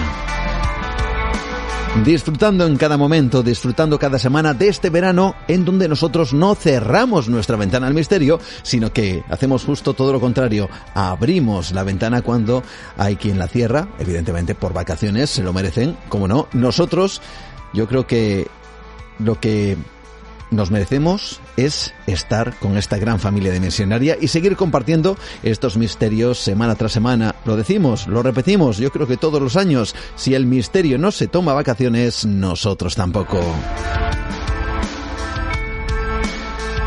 Y por supuesto, gracias por estar ahí. Vías de contacto abiertas y a través de iVox, como bien sabéis, tenemos ese cajón de comentarios en donde aparecen vuestras sugerencias, vuestras opiniones, vuestras críticas, vuestras felicitaciones también. Todos los comentarios referidos al programa de la semana pasada, vamos rápidamente con ellos y como siempre con nuestra sintonía habitual en este caso, porque llega el momento en donde vosotros, esta gran familia dimensionaria, sois los protagonistas. Recordamos la semana pasada estuvimos hablando con Félix Ruiz Herrera de sus, bueno, inquietudes respecto al mundo del misterio que plasmó en un libro y que de alguna forma le ha hecho, bueno, pues eso, transformar su curiosidad en la divulgación de estos temas tras esas huellas del misterio. Estuvimos hablando de la figura de Charles Ford y ese libro de los condenados, gracias a nuestro compañero José Manuel García Bautista, que estará esta noche también con nosotros al final del programa. Estuvimos hablando, pues nada más y nada menos que con el doctor Francisco García del Junco, con esa historia de la arqueología, las tumbas, los tesoros, fantástica su forma de comunicar, de divulgar, se nota que es profesor y se nota esa pasión que tiene por las cosas que hace. Y vosotros habéis respondido, como siempre, con esa pole maravillosa que nos encanta y que inicia Hugo Vila Rodríguez. Buenas noches, familia y podium. En este caso, eres el primero. Mónica GR, eh, que dice plata, gracias un año más por no tomaros vacaciones. Abrazos dimensionarios. David, que dice, uy, segundo, gracias por cada programa, familia. saludos desde Hospitalet de Llobregat. También Sentinel que dice, entrando en línea de meta. Ahí está Rosana Vilaplana. Buenas noches. Hoy también he sido rápida y deseosa de escuchar más enigmas. Fran Pérez que, por ejemplo, le da un mensaje a Hugo Vila por ser el primero de los comentarios, el primero de los que han entrado en ese cajón de comentarios de Vox para, bueno, pues eso, para demostrar que estáis ahí, que estamos ahí todos unidos en esta aventura llamada Nueva Dimensión. Fran Pérez, que también nos da las gracias por eh, acompañar durante estas no vacaciones y un abrazo de corazón a corazón a Rocío y familia. También Antonio Bedé que dice gracias por el programa, sois magníficos. Loren que dice, una alerta ovni te falta a ti, Juan, como la que ha hecho, eh, bueno, nuestro compañero, querido amigo Joaquín Abenza, que ha estado con nosotros también en Nueva Dimensión a través de su programa El Último Peldaño. Yo siempre digo que hay que compartir, no competir. Y entre programas eh, que nos dedicamos a este tipo de cuestiones, pues yo creo que tiene que haber una afinidad, ¿no? Pues eso lo tenemos con Joaquín Abenza y quién sabe, puede que hagamos, no sé si un, un crossover sobre, sobre alertas ovni. Bueno, ahí queda dicho y lo tenemos en cuenta. Nimeriano, buen programa, gracias por estar ahí también en vacaciones. Pilar que dice, buen programa, una pena las noticias de Nieves. Confiemos en que se pueda llevar a cabo el proyecto. Y es que uno de los temas que tratamos también en el programa de la semana pasada fue precisamente que el James Webb, este famoso ya telescopio que, eh, que ahora mismo está tomando unas impactantes imágenes del cosmos, pues ha sido afectado por micrometeoritos que han dañado su espejo. Veremos a ver qué es lo que ocurre con esto. Vicente Joaquín Cervera, buen programa, enhorabuena, saludos. Iván que dice, me han entrado ganas de estudiar arqueología. Qué tipo más majo. Un saludo desde Tudela. Ahí está Iván, hablando precisamente del profesor Don Francisco. Y Anónimo que comenta, hola, me llamo Leti, los escucho desde California. Wow, escuchar al profesor Francisco es fascinante, no hay historia aburrida con él. Fuencis que dice Don Francisco, siempre tan sencillo, tan amable, tan ameno, una maravilla de hombre. Gracias por compartirlo con todos los dimensionarios. Me ha requete encantado este episodio. Sois geniales. Gracias, Fuencis. Luis Miguel de Pamplona, la curiosidad como la duda son las precursoras del conocimiento, precisamente hablando de la curiosidad, ¿no? Como parte que nos mueve, que hace que intentemos indagar sobre ciertas preguntas que nos rodean. Eloy Herbas Calle, gracias Juan por seguir con el programa durante el verano. Los temas de hoy han sido muy interesantes. Ha sido un programazo. Eres, dice, junto a tu equipo uno de los grandes. Gracias por tus palabras. Esperamos pronto escucharte en directo. Bueno, pues después del verano habrá noticias, habrá programa en directo de Nueva Dimensión. Ya os contaremos cosas. Juan Lechuga que dice cómo me gustan las presentaciones de los temas que vas a tratar y luego la exposición de los mismos. Las colaboraciones son de 10 y luego la ambientación que les das, estimado Juan, me pareces un crack, además de saber perfectamente tu oficio. Vaya, no sé si merezco tantas eh, palabras, pero la gratitud, de verdad, para mí, de, de, parte de todo el equipo, a oyentes como tú, Juan. Diego Soria, qué hombre más majo el profesor y con qué pasión cuenta las frases y las cosas que, que bueno, que se le ha puesto la piel de gallina. J. Dávila que dice, me ha encantado el profe Francisco, me ha hecho viajar a Egipto y a Pompeya con solo escucharle. Fantástico programa como siempre. Saludos a toda la familia dimensionaria desde el Reino Unido. Anónimo, muy interesante como siempre. Gracias por seguir en verano. Saludos desde Guecho. Pedro García Rubio, finalizamos con su comentario. Muy interesante y muy gran programa. Saludos desde Las Vertientes, provincia de Granada.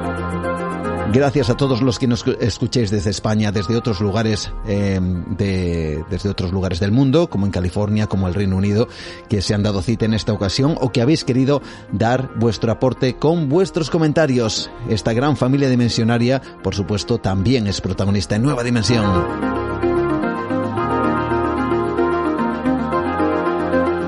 Como protagonista, también va a ser un lugar que desde luego merece la pena conocer a pesar del silencio que le rodea. Y es que nuestro compañero Pablo Tresgallo Vallejo ya se está preparando por aquí para llevarnos a un siniestro, terrible lugar. No voy a decir el nombre, lo he comentado al principio del programa. El nombre yo creo que merece la pena que él lo comente, quizá yo no sé si por, por cierta superstición que hay con todo esto, sobre todo en Australia, que es el lugar a donde viajamos ahora mismo con Pablo Tresgallo Vallejo. Un lugar maldito, dicen, un lugar que está en tierra de nadie, un lugar que es calificado como el Chernóbil australiano.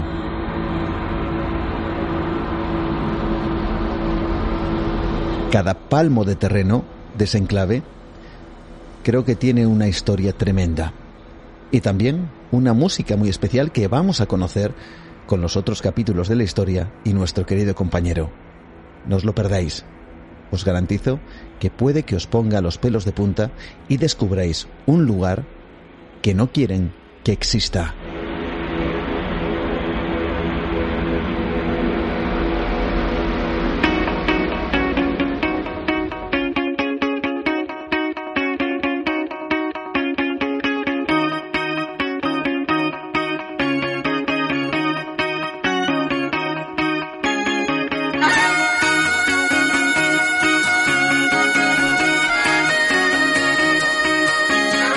Acabo de decir.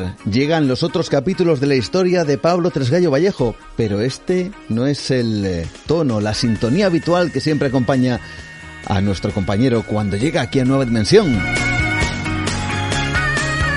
Sin embargo, esto que estamos escuchando ya no solo fue un éxito de los años 90 de un grupo llamado Midnight Oil, también tiene una historia.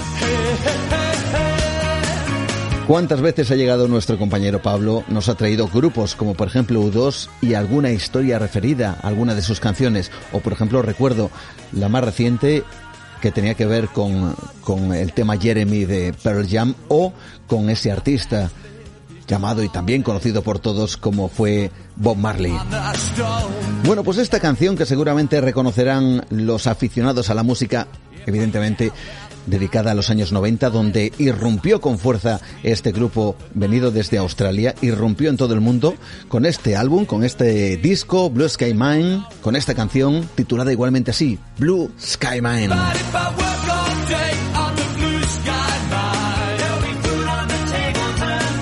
Caray, cómo me recuerda esto, Pablo, a mi época en donde yo hacía eso que se llama Radio Fórmula, presentando eh, canciones eh, y dando ese toque no musical para todas aquellas personas que querían escucharlo en ese momento y canciones como estas sonaban y, y de qué manera además, ¿no? Hola, buenas noches Juan, a ti a todos los oyentes del programa. Pues sí, esta canción es muy especial, tú lo sabes perfectamente que es, bueno, no es la primera vez que aparece Midnight Oil aquí, recuerdo que trajimos cuando hablamos de el trato que recibían los indígenas australianos en esos centros de reeducación, entre comillas, y la historia de esas dos niñas que escaparon de ese centro para volver a casa. Ahí trajimos Truganini. En esta ocasión, esta canción, como tú bien decías, cuando trabajabas en, la radio, en Radio Fórmula, como tú dices, claro, hablamos de los principios de los años 90, no es como ahora que pones, enciendes el ordenador, pones YouTube, Spotify, hay mil maneras de escuchar esta canción las veces que te dé la gana. Sin embargo, de antes no era posible, tenías que poner la radio o la televisión y esperar a ver si la echaban entonces yo abusaba un poco de nuestra amistad que tenemos desde hace muchísimos años y te decía, Juan, ponme Blue Sky Mine a tal hora que voy a estar en casa para poner la radio, así meto la cinta, la grabo y así ya la tengo para escucharla cuando quiera. Y me aprovechado un poco de, tu posición. Seguramente que muchos de nuestros amigos se están ahora mismo viendo reflejados en eso, ¿no? O esperando ahí pacientemente al, locutor a que pusiera la, canción casi casi con el dedo puesto en, el botón de grabación y rezando para que nosotros, en este caso los locutores, no pisáramos demasiado. que la empezar y acabar. Eso es para tenerla lo más entera posible. Bueno, pues eh, yo no sabía, fíjate, después de tantos y tantos años, que esta canción tenía una historia que iba a resurgir aquí en Nueva Dimensión con algo que hemos titulado El Chernóbil australiano.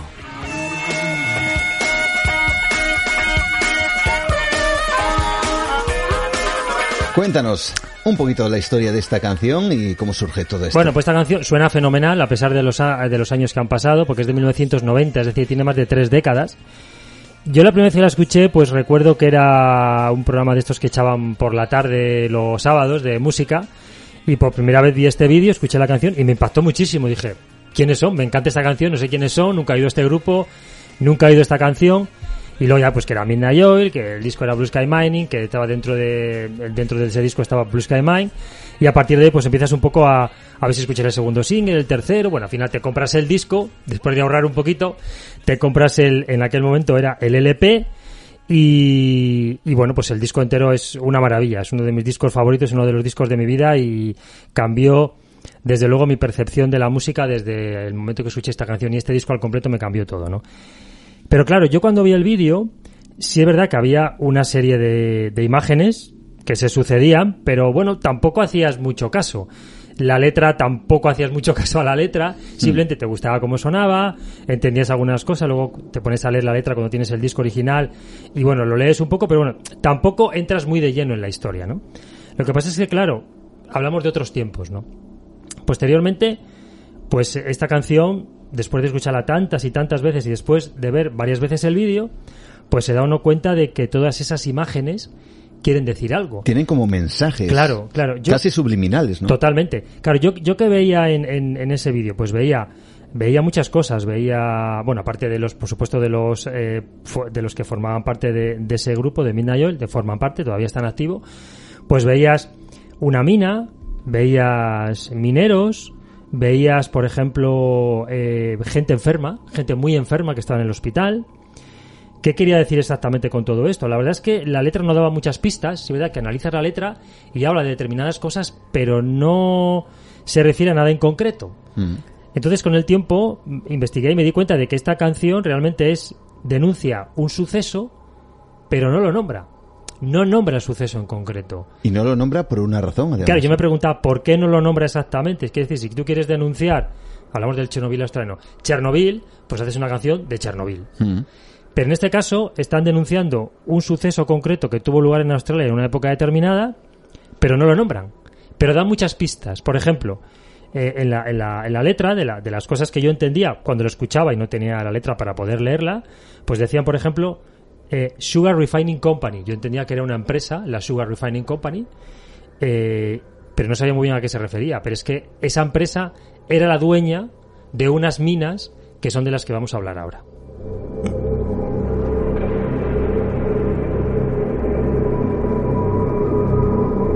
Ojo porque el hecho de que no se nombre el lugar exacto, que sí lo vamos a decir evidentemente hoy en, en el programa, tiene un porqué, tiene una razón por la cual el grupo Midnight Oil no quiso o no podía, yo no sé hasta qué punto, nombrar el lugar en concreto donde se desarrolla toda esta historia. Claro, porque realmente toda la canción de lo que en realidad habla es de un lugar maldito, de un lugar prohibido, de un lugar absolutamente innombrable en Australia, tanto que hasta el propio gobierno australiano quiere hacerlo desaparecer. Quiere hacerlo desaparecer absolutamente, tanto mm. incluso que, ni siquiera, como digo, el propio grupo Midnight Oil se atreve a nombrarlo en la canción. Es verdad que en el vídeo, justo al principio, no en la canción, solo en el vídeo, aparece fugazmente al principio ese nombre, pero fugazmente, mm. es muy fugaz. Casi ni te das ni cuenta, ¿no? Incluso son los primeros segundos y casi que te lo puedes perder. Y ese lugar innombrable que vamos a nombrar aquí se llama Wittenum. Wittenum. Vamos a animar a nuestros amigos, como siempre, mientras Pablo está contando esta historia, la historia oculta detrás de esta canción, terrible por cierto, que vayáis buscando también a través de internet, por ejemplo, esta palabra, Wittenum, con W creo que se escribe. Sí, acabado en M, Wittenum, escrito Wittenum. Wittenum, con W y acabado en W O M. Para que de alguna forma, hilando las palabras de Pablo, veáis las imágenes de todo aquello. Veis en, imágenes lo que Pablo nos dice en palabra. Es que es muy interesante ver el vídeo musical, porque es que son todo pistas. Todo el vídeo musical Después, con el tiempo, me di cuenta de que son pistas de forma constante. Y en el mm. momento aquel no me di cuenta. ¿Y qué pasó ahí exactamente para que se llegase a esta situación? Es decir, para que no se lo quiera nombrar, para que el gobierno australiano quiere hacer que ese lugar desaparezca del todo, que incluso ni propio Midna se atreva a nombrarlo, y que solamente de... Además es que el vídeo son fogonazos, pero de milésimas de segundo, prácticamente no te da tiempo a leerlo. Si no detienes el vídeo, casi no te da tiempo ni a leerlo, pero son mensajes constantes, ¿no? Esta localidad está no sé si decir está, o mejor dicho, ya estaba, luego, luego veremos por qué, eh, en Australia Occidental, concretamente a 1.400 kilómetros al noreste de Perth, que es así la población grande más conocida. Más cercana, fíjate, más cercana mm. a 1.400 kilómetros, ¿no? Pero bueno, hablamos de Australia, ¿no? En una región llamada Pilbara. Estamos en plena Segunda Guerra Mundial, todo el esfuerzo se concentraba en conseguir recursos para el conflicto. Recordemos que Australia estaba plenamente integrada en el bando aliado y en un lugar de esta región, de, de Pilbara, como digo, hay unas, hay unas minas, concretamente de amianto. En concreto, un tipo de asbesto llamado el amianto azul. También a veces se le llama el asbesto azul.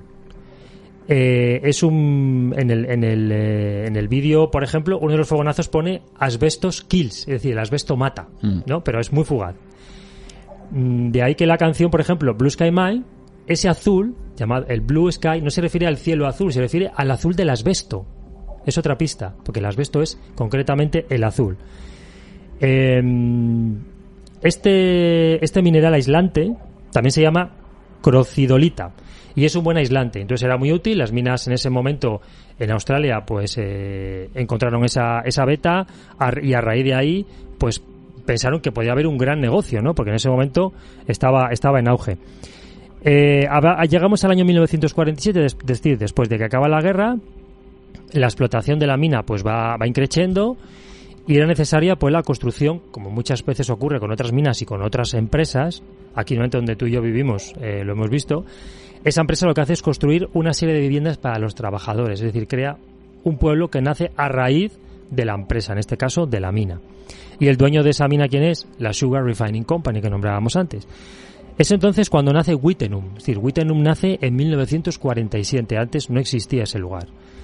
Es una pequeña ciudad que tiene todos los servicios. Tiene escuela, tiene cine, tiene tiendas, tiene centro cívico, tiene de todo, ¿no? Una ciudad creada es proceso para la mina. Eso es, para los trabajadores de la mina y sus familias. Es un ejemplo para todo, para todo el país, toda Australia se siente orgulloso de algo así.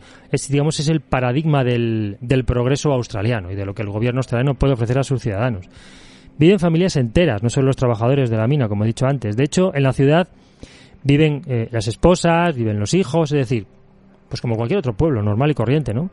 Hombre, la verdad es que el lugar donde está es un paraje bastante desolador, es prácticamente desértico, ¿no? Es verdad que tiene una belleza paisajística interesante, pero es duro vivir allí porque es prácticamente un desierto. No solía sobrepasar los 200 habitantes. Lo que ocurre es que no permanecían mucho tiempo. ¿Por qué no permanece mucho tiempo allí? Esa es la pregunta. Bueno, creo que la respuesta es sencilla. Solamente permanecían tres meses, seis meses y como máximo dos años. Porque Wittenum, después veremos, ellos no lo sabían. Pero las autoridades sí sabían que era un lugar peligroso. Pero los trabajadores y las familias no porque por Wittenum al final pasaron unos 8.000 trabajadores con sus familias. Es decir, pasaron miles de personas por allí. Era un lugar peligroso, pero el gobierno y la empresa se cayó la boca. Existe mucho más de lo que nos cuentan. Una realidad oculta. Nueva dimensión. Cuando Pablo ha nombrado el amianto, seguramente que muchas personas ya a día de hoy saben que el amianto es eh, terrible es absolutamente cancerígeno en muchos casos, afecta de manera grave a la salud. Ahora que todo eso lo sabemos, sin embargo, en esa época, 8.000, más de 8.000 personas quedaron atrapadas por este, el efecto de este mineral. No 8.000 personas, 8.000 trabajadores, que muchos venían con sus familias, porque como vamos a ver, esto no solamente afectaba a los trabajadores que trabajaban en la mina, afectaban a todos, luego veremos por qué. Todo parecía idílico, Pero algo, algo iba mal porque los trabajadores empezaron a dar cuenta desde el principio que allí pasaba algo. En la extracción de este mineral se genera un polvillo. Ese polvo es absolutamente mortal. Pero las autoridades, como digo, decidieron eh, ignorarlo, ¿no? De hecho, por ejemplo, en el vídeo, otra pista, aparece fugazmente Death Dust, es decir, el polvo mata. Y en este caso, ese polvillo era demoledor. Y no solamente estaba en la mina, es que el viento lo llevaba al pueblo y a muchos kilómetros alrededor, ¿no? El procesamiento de la fibra del asbesto azul era un. era una. Eh, quiero decir que respirarlo eh, es puede suponer es absolutamente la muerte, ¿no? En un eh, es un digamos un, un potente agente cancerígeno, como tú decías, hasta el punto de incluso respirar unas pocas fibras puede provocar ya el cáncer, solamente respirarlo durante un espacio muy corto de tiempo. Es un tipo de cáncer que se llama, que es raro, que se llama mesotelioma, que es un cáncer raro. Y también es la asbestosis, que viene, pues, evidentemente, del nombre de asbestos, ¿no? Las dos enfermedades afectan al pulmón. Eh, más sentido tenía el vídeo cuando hablamos también de que había enfermos mineros, de que había tumbas incluso, tiene relación con, con esta enfermedad. En 1948 se diagnostica el primer caso de esta enfermedad en la localidad. El primero de muchísimos más que hubo. Digo se diagnostica, no que fue el primer caso, sino que se diagnostica como que tienen esa enfermedad, que no es lo mismo. Las condiciones de trabajo eran absolutamente penosas, las condiciones eran cada vez peores, por ejemplo, no había extractores de aire, el polvo en suspensión se esparcía eh, por un área bastante amplia, de muchas hectáreas, incluyendo, como digo, las propias familias que vivían en Wittenum, las familias de los mineros. El ambiente era absolutamente asfixiante. Todo parecía estar conformado para que los habitantes de Wittenum saliesen de allí con muy pocas posibilidades de continuar con vida.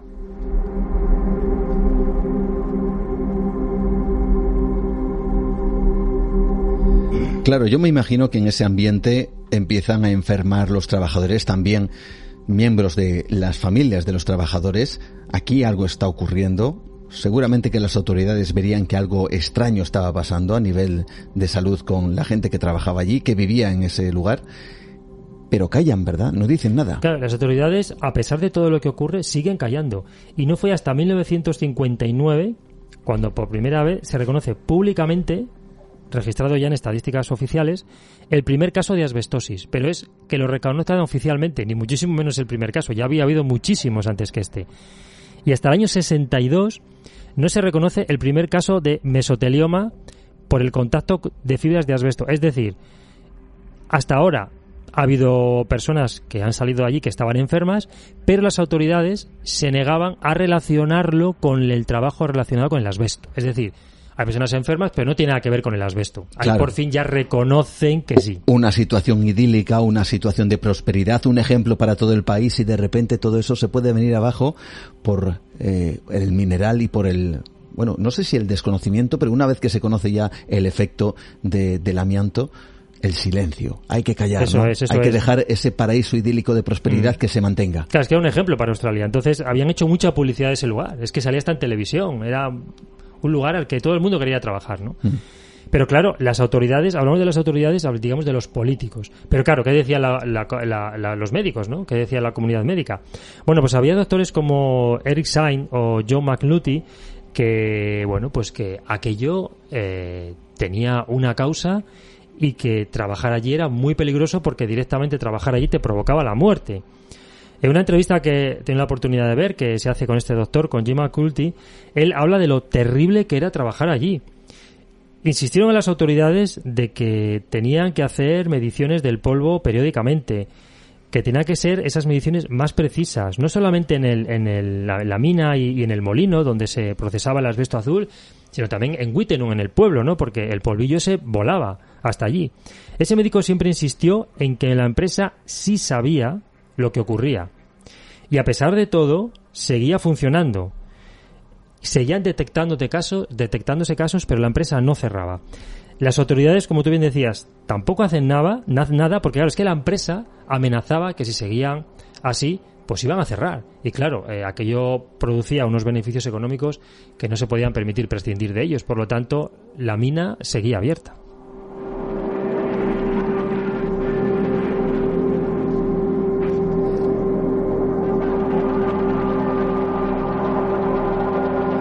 Claro, yo me imagino esa situación. La mina sigue abierta, los enfermos eh, cada vez son más numerosos, muertes, imagino que por el camino, y los trabajadores están viendo que algo ocurre, hasta el punto de que me comentabas, se niegan a trabajar en ese lugar. Claro, a pesar de todo, la mina, como digo, seguía abierta. Pero claro, las noticias ya empezaban a conocerse, la gente que había trabajado allí se lo va contando a otras personas, es decir, ya era muy difícil acallar todo aquello. Entonces hubo gente que se empezó a negar a trabajar allí, porque sabían que era peligroso y que podían morir, ¿no? Era muy peligroso para su salud y ya no querían ir. Por eso era cada vez más difícil encontrar trabajadores dispuestos a ir allí. Pero claro, porque claro, evidentemente, ¿quién quiere ir a un lugar sabiendo que es tóxico? ¿no? Pues evidentemente mucha necesidad tienes que tener. Por eso el, Estado de Australia Occidental, viendo que sus ciudadanos no querían ir a trabajar allí, ¿qué hizo? Pues intentar buscar trabajadores fuera de Australia. Firmó convenios con varios países, pero sobre todo el, país que más trabajadores aportó en esta última fase de la mina fue Italia. Es decir, se, firmó un convenio con el gobierno italiano e Italia envió trabajadores desde allí hasta Australia. Los trabajadores europeos, cuando llegaban, les obligaban a firmar un contrato de dos años. Es decir, no les daban la opción de firmar tres o seis meses como a los australianos. De hecho, los poquitos australianos que todavía accedían a trabajar allí decían que en seis meses como máximo.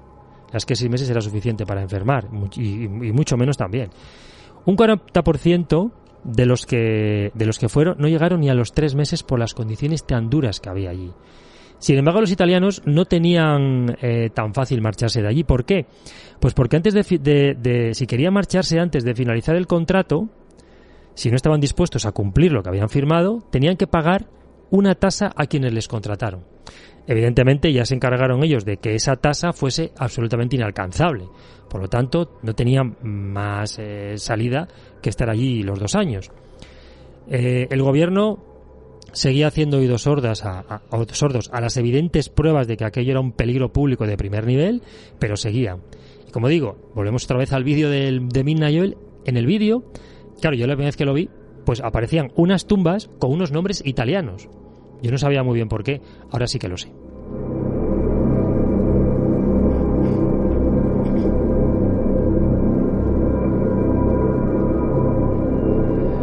Fijaos cómo es esto, amigos.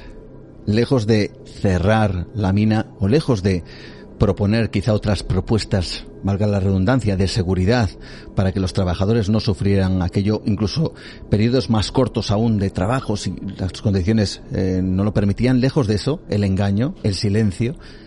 Y vamos a traer gente de fuera y les vamos a obligar a estar dos años a costa ya sabiendas de que muchos de ellos iban a morir.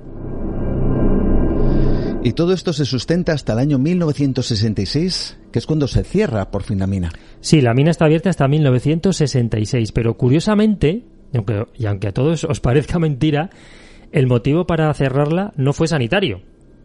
O sea, por motivos sanitarios no se cerró, es decir, ellos pensaban seguir explotando la mina a pesar de todo, a pesar de todas las evidencias, ¿no? Fue un problema de rentabilidad. La mina dejó de ser rentable. Por, por, aquellos años, la extracción de mineral se había encarecido bastante y había una dura competencia con Sudáfrica, que en ese momento era el primer productor mundial. Entonces hacía imposible la continuidad de la mina. Ya no era rentable, no podían competir. Como vemos, no lo cierran por motivos médicos, es decir, seguían insistiendo en que daba igual la salud de los trabajadores porque ellos iban a seguir explotando la mina. Eh, había un pasado, como digo, casi 8.000 trabajadores durante todo este tiempo en más de 20 años de funcionamiento. Tras el cierre de la mina, el pueblo, con poco más de 200 habitantes, claro, el pueblo seguía asistiendo. La mina no, pero el pueblo está. Y se convierte en una especie de centro de turismo regional, aunque nos parezca mentira, ¿no? Claro, entiendo que el pueblo está, pero está contaminado, porque tú decías antes que todo ese asbesto, todo ese amianto, Además, me hiciste hace poquito como una explicación bastante gráfica, y es que el amianto, cuando uno, por ejemplo, lo, lo frota, queda un polvillo Eso realmente es. pequeño, muy volátil, me refiero a volátil que vuela eh, a nada que haya un poquito de, de, viento y que evidentemente se va sin control a todos los lugares. Y al parecer este lugar estaba plagado absolutamente, ya no solo la mina, sino todo lo de alrededor. Y dices que ahí se genera un turismo. Claro, es que las autoridades... Turismo dark sería. Bueno, yo llamaría más que dark incluso. Yo ya esto no sé cómo llamarlo. Ahora, ahora, ahora vamos a ver. con algunos ejemplos, porque las autoridades médicas advertían que por favor que se fueran de allí, porque es que había gente que seguía viviendo allí. De verdad que las minas ya estaban abandonadas, pero es que no estaban selladas. Por lo tanto, eso sigue contaminado y sigue contaminando. Eso significaba, como decías tú, que esas fibras de amianto siguen flotando por el aire por la acción del viento y siguen por allí, pululando. Entonces, no fue hasta 1978, o sea, 12 años después, cuando tras una serie de estudios deciden clausurar el pueblo. Es decir, seguía viviendo gente allí, vivían del turismo. Entonces, fíjate la cantidad de personas que pueden haberse contaminado. Es decir, la gente iba a visitar el lugar a sabiendas de toda esta historia ya, pero por una especie de morbo extraño. Porque piensan que estando un día allí solo o dos días no les iba a pasar nada, pero es que se han dado casos incluso estando solo un día allí han enfermado. O sea, mm, no sé, desinformación o simplemente que no eran muy listos, no sé muy bien cómo llamarlo. Se se indemnizaría a los habitantes de Wittenum para decirles que se marcharan de allí, se les pagaría el traslado, se les daría otra vivienda, otro hogar. El caso es que querían que se marcharan, que se marcharan de allí. Eh, la población, evidentemente, aún así se fue reduciendo poco a poco, ¿no? Por ejemplo, en 1984 quedaban 90 personas viviendo en Wittenum. En el 92 había la mitad, 45. Es increíble, pero es que aún así, en el 92 todavía seguía todavía había gente que resistía, se resistía a marcharse de allí a pesar de lo nocivo para su salud. No solo no se iban todos, sino que hubo incluso gente que se fue a vivir allí. Sí, es increíble, pero es que es así. Yo tampoco lo entiendo, pero hubo gente incluso que se fue a vivir allí. Yo creo que es una especie como de el atractivo de lo prohibido, ¿no? No lo sé. El atractivo de lo prohibido, de visitar un lugar en donde te dicen que ya no puede habitar nadie, como si quisiéramos vivir una extraña aventura en donde pasear quizá por calles eh, desoladas, desiertas, sin gente, como si se hubiera acabado en ese lugar en concreto de Australia el propio mundo, ¿no? Como si el, ser humano hubiera desaparecido y esa atracción que produce, por ejemplo, lugares, lo hemos nombrado antes, como Chernóbil, que también tiene su propio turismo. Dark. Ahora no lo sé con el tema de la guerra, pero hasta hace bien poquito había, yo recuerdo a Santiago Camacho, como él mismo nos decía aquí en Nueva Dimensión, que él había viajado a, a, lo que sería la zona muerta, ¿no? Y a mí me parece un, bueno, un ejercicio realmente interesante el averiguar por qué hay personas que buscan estos lugares. Yo tampoco lo entiendo. La verdad que sería interesante eh, pues buscar algún tipo de explicación por qué a determinadas personas les gusta esto. Yo no lo entiendo. Fíjate, el gobierno australiano insistía. Se, eh, varios edificios son demolidos, como por ejemplo la escuela, la comisaría de policía, la oficina de correos, también muchas decenas de viviendas. Por lo tanto, si vemos un plano actual, pero bueno, en aquella época también de Wittenham vemos las calles marcadas, pero que no hay edificios.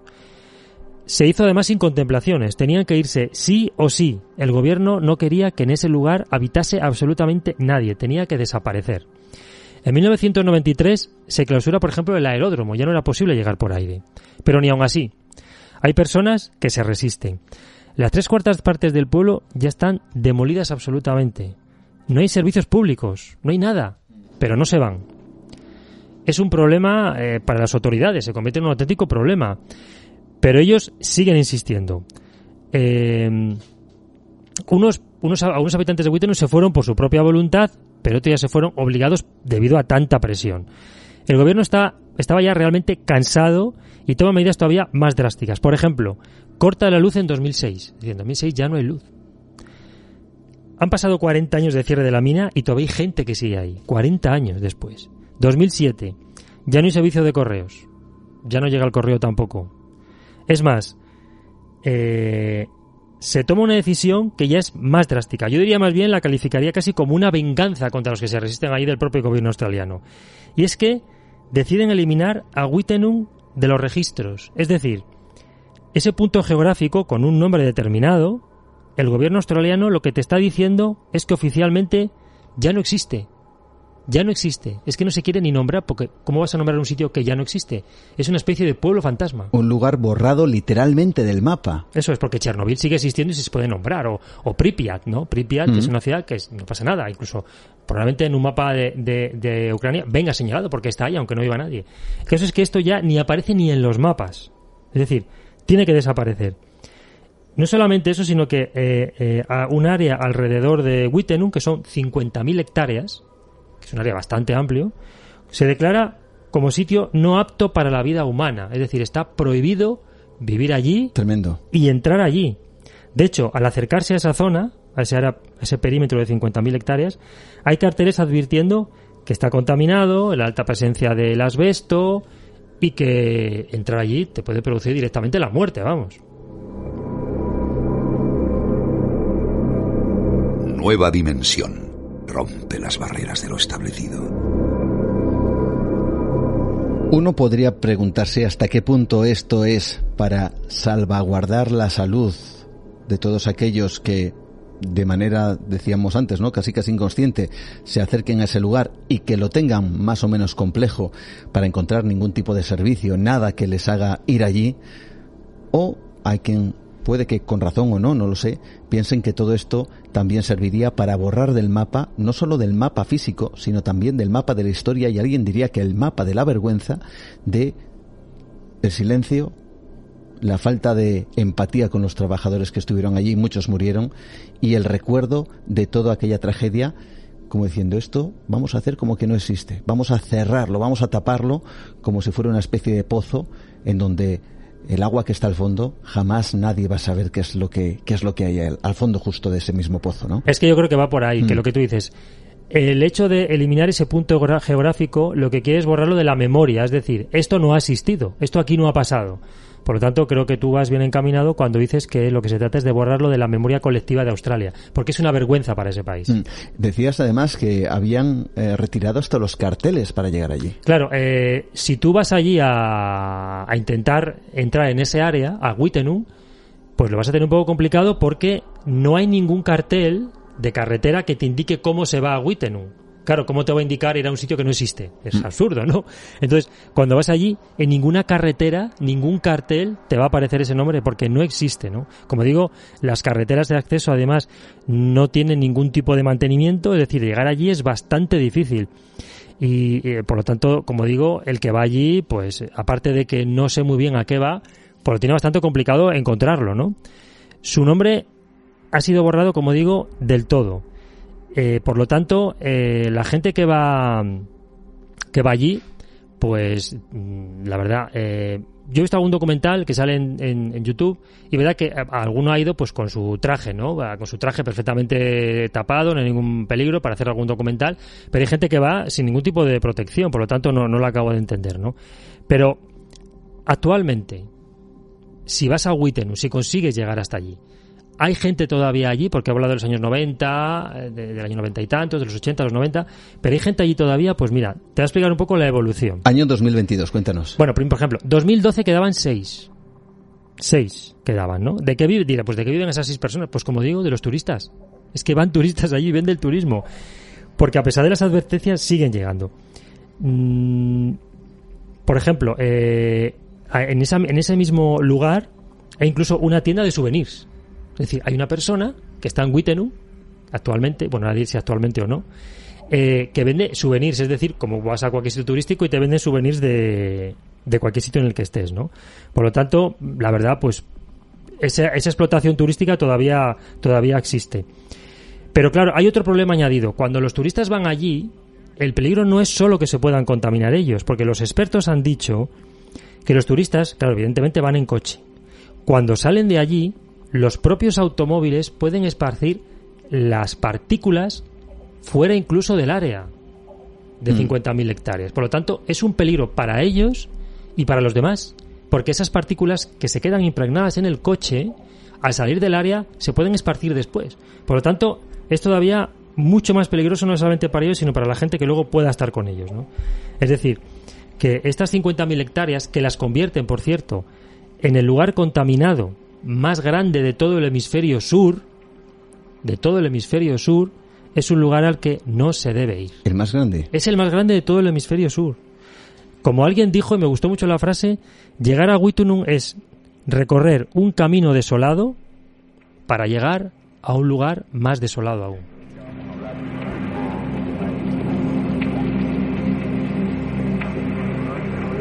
Nos hemos quedado con esa pregunta. Hoy en día, 2022, ¿queda alguien? Pues te voy a contestar, voy a intentar ser lo más preciso posible. Sí queda alguien. Al menos Puedo hablar, yo lo último que, bueno, he intentado buscar prensa australiana y un poco informarme sobre las últimas noticias de, de Wittenung y en el mes de junio, es decir, hace poco más de un mes, quedaban dos personas. Dos personas todavía aguantaban en Wittenung. Al menos eso, eso es lo que, lo que, lo que yo sé hasta junio, digo, hasta hace poco más de un mes.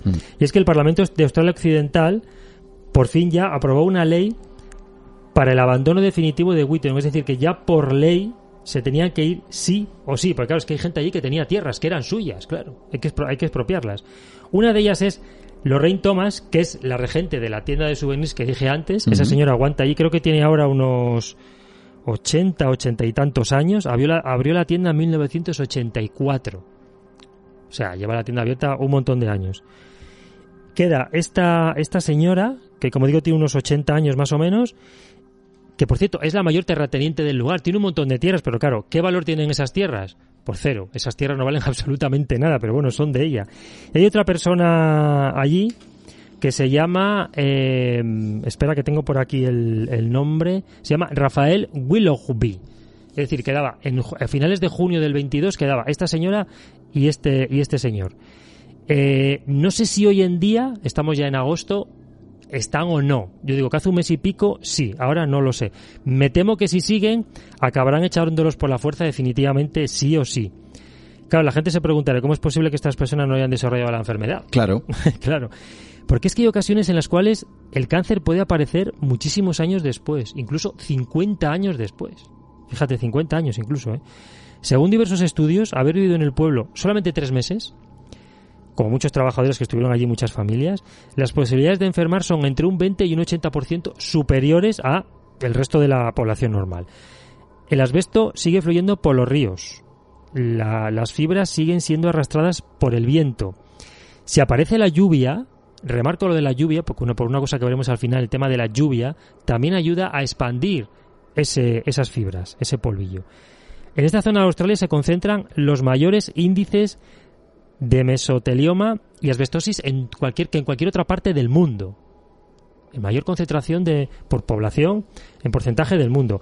Muchos de los afectados son incluso niños, que eran niños cuando estaban en Wittenung, y como la enfermedad puede desarrollarse muchos años después, cuando han sido adultos o ya mayores, desarrollan esa enfermedad. Fíjate, desde que eran niños. Claro, a los, a los 50, 60, más años, ¿no? Claro, claro. Esto es realmente interesante porque bueno, nos hace pensar también en cómo es el cuerpo humano, el misterio del cuerpo humano, por qué a unas personas les puede afectar eh, al poco tiempo y por qué a otras les puede bueno, por lo menos retener o aguantar mm. hasta, hasta cinco décadas, nada más y nada menos, ¿no?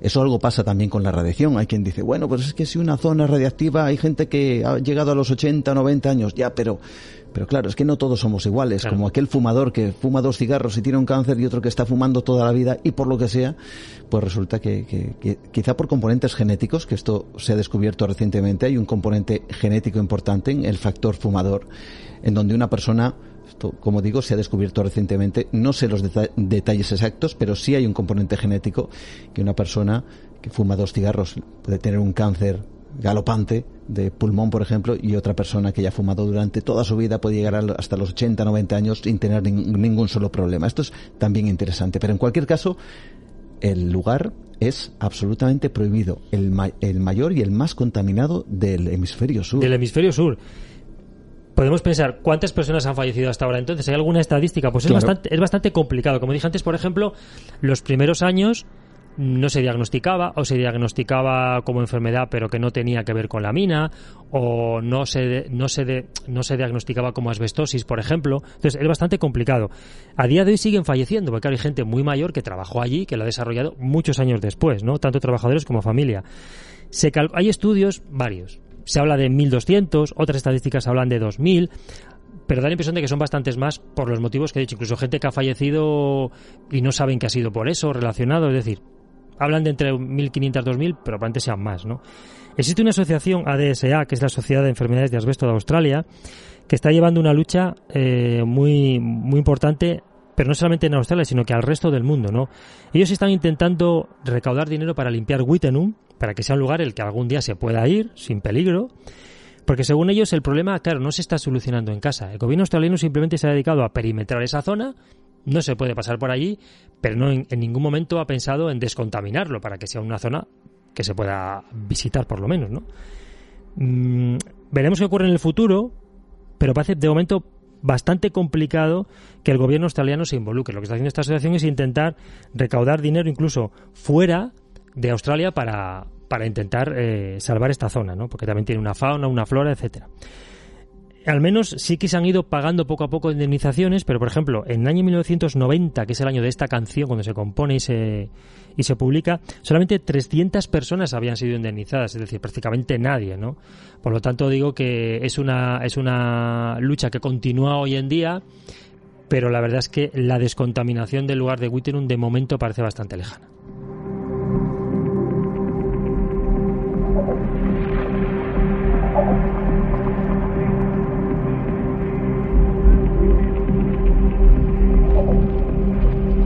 Pues ya sabiendo prácticamente toda esta historia, ¿qué os parece si retomamos estas notas musicales? Hay veces, ¿verdad, Pablo?, en donde a través de una canción se pueden expresar muchas cosas, se pueden hacer denuncias, se pueden recordar historias, y esta historia o esta canción eh, hace las dos cosas, recordar y denunciar. Que todavía existe un lugar prohibido para el hombre en Australia. Hay más, hay otro lugar llamado Maralinga, Maralinga que también Midnight Oil canta sobre este lugar, prohibido para el hombre por la alta cantidad de radiación que existe. Pero bueno, ahora ya quizá escuchamos esta canción con otros oídos, ¿verdad, Pablo? Por supuesto que sí, como me pasó a mí. No, no tiene nada que ver cuando lo escuché años después a cuando la primera vez.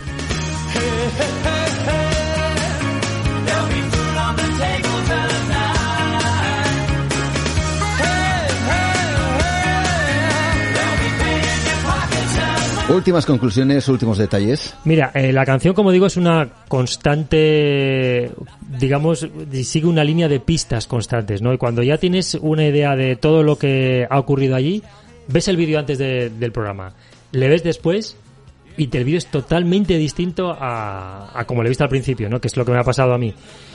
Al final de la... Antes nombré la lluvia, dije que era importante el tema de la lluvia, que también ayudaba a, a esparcir el asbesto por, por muchos lugares. Mm.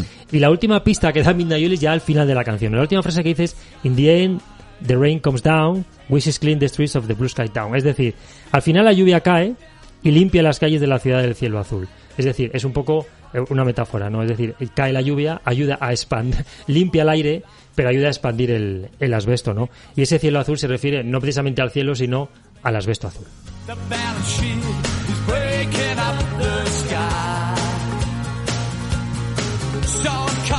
En un minutito, casi para cerrar, eh, no es la única mina de asbesto en el mundo, evidentemente. Claro, hay muchas, pero mira, hay una concretamente en Canadá que tiene una historia muy curiosa en, el Quebec. Eh, también es una historia similar, ¿no? Una gran mina, dos, dos kilómetros de, diámetro a cielo abierto, un pueblo de 7.000 habitantes alrededor. ¿Sabes lo que pasa? Que este pueblo se le llamó directamente asbestos, se le llamaba así. ¿Qué ha ocurrido? Que en el 2020 Claro, todo el mundo relaciona esta localidad, que fue considerada desde mediados del siglo XX como la ciudad más peligrosa de todo Canadá, decidieron los habitantes cambiarle el nombre. No hicieron como en Australia directamente, que se vaya todo el mundo y hacemos desaparecer, sino vamos a cambiar el nombre, así Asbestos ya no aparece. Ahora se llama Val de Surs. Es decir, lo que han hecho es, en vez de hacerlo desaparecer del mapa, le cambiamos el nombre. Pero bueno, tiene una historia similar. El lugar uno de los lugares más peligrosos de Canadá. El lugar más peligroso. Ah, el lugar más peligroso de Canadá, este. Asbestos. Ahora Val de Sur, ¿no? Val de Sur. Val de Sur. Pues ahí está. Pablo Tresgallo Vallejo, nos quedamos con este Blue Sky Mind de Midnight Oil, nos quedamos con esta canción años 90 y seguramente estoy convencido que volverás con estos otros capítulos de la historia en el futuro trayendo música que contenga quizá algún lado oscuro que merece la pena rescatar. Seguro que sí. Muchas gracias, Juan. Buenas noches.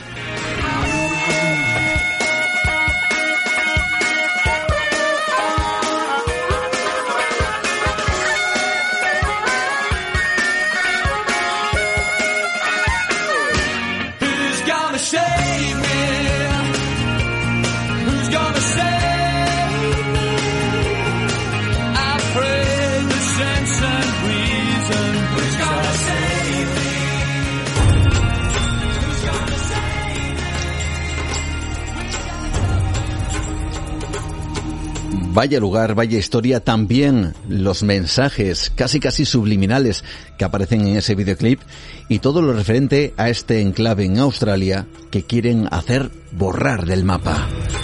Nuestro compañero Pablo Tresgallo que ya se, se marcha por aquí y nosotros que seguimos en esta última parte de Nueva Dimensión en donde todavía vamos en busca de enigmas y sobre todo en busca, y fijaos bien que ahora, ahora mismo recordando, por ejemplo, la semana pasada como hablábamos con don Francisco García del Junco, con esos misterios, esas tumbas, esos tesoros, toca viajar para, dicen que descubrir las huellas de unos artefactos incluso que pueden llegar a tener hasta ciertos poderes según cuenta la leyenda.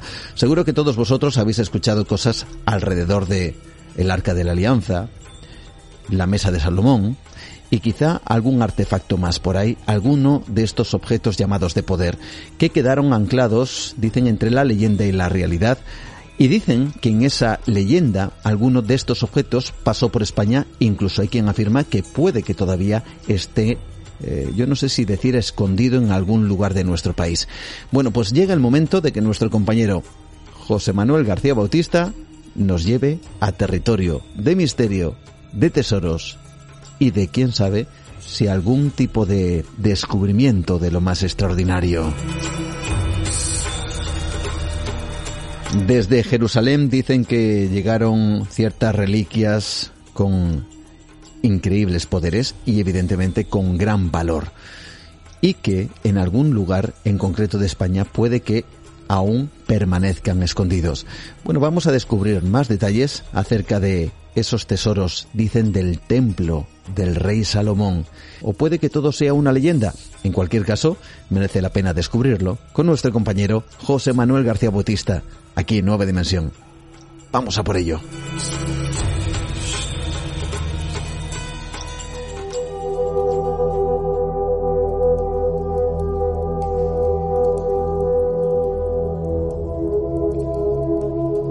Hoy te quiero llevar a dar una vuelta por Extremadura para buscar tesoros.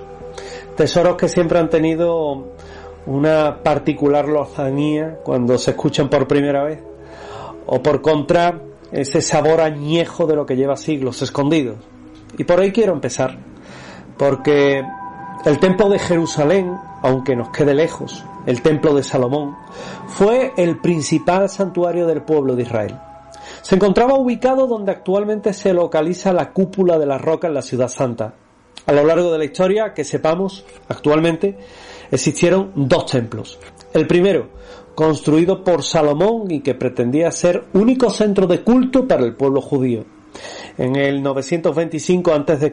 fue saqueado por el faraón Sisac o Shenhong I y fue destruido por los babilonios en el 587 antes de nuestra era durante el segundo asedio de Jerusalén por parte de Nabucodonosor II, el rey babilonio. El segundo templo, mucho más modesto, fue completado por Zorobabel en el año 515 a.C. y que estuvo durante el reinado del persa Darío I. Reconstruido y ampliado por Herodes, fue el principal fruto de ser destruido por las tropas romanas al mando de Tito en el año 70 y su principal vestigio fue el muro de las lamentaciones. Sobre el templo, sobre el templo de Jerusalén, se cuenta que encerraba un importante tesoro. Entre otras muchas reliquias, el culto hebraico tenía, por ejemplo, el arca de la alianza, el candelabro de los siete brazos o la mesa de Salomón, y también tenía otras reliquias menores. Tras el saqueo al primer templo, se les perdió la pista a todas las reliquias de Jerusalén. Y es que la leyenda hace depositaria a la concatedral de Santa María de Mérida de parte del tesoro perdido del templo de Jerusalén. Cuentan las crónicas del historiador árabe del siglo X, Abad al-Rasid, que durante la conquista de Al-Ándalus se halló en unos templos de la ciudad de Mérida una serie de reliquias hebraicas que creyeron que podía ser parte del mítico tesoro perdido. Según relatan los eruditos árabes, los objetos del tesoro hallados en el templo emeritense fueron en una especie de inventario que yo me atrevo a reconstruir aquí. Una misteriosa piedra de luz de alquila que alumbraba la actual concatedral y que permitía rezar a cualquier hora sin necesidad de lámpara. Un cántaro de aljofar lleno de perlas que fue entregado al califa de Damasco y después a su sucesor, a Suleimán, quien lo colocó en la mezquita junto a la mesa de Salomón. Y la mesa de Salomón en sí, que se la ha ubicado en Sevilla, se la ha ubicado en Jaén, pero que también la tenemos esa referencia en Mérida. La mesa de Salomón, sobre la que hay tantas descripciones como crónicas de su momento, y que según el cronista bereber del siglo XI, Ahbar Mahmúa, relata una legendaria mesa cuyos bordes y pies, en número de 365, eran de esmeralda verde, y Almacín asegura que estaba compuesta por una mezcla de oro y de plata con tres cenefas de perlas. Fue esta mesa la que estuvo en Toledo, la que perteneció a Salomón, la que vino de Jerusalén y que acabó en ese inventario de Mérida? Pues no se sabe. La pregunta es, ¿cómo habría llegado tal tesoro a Mérida?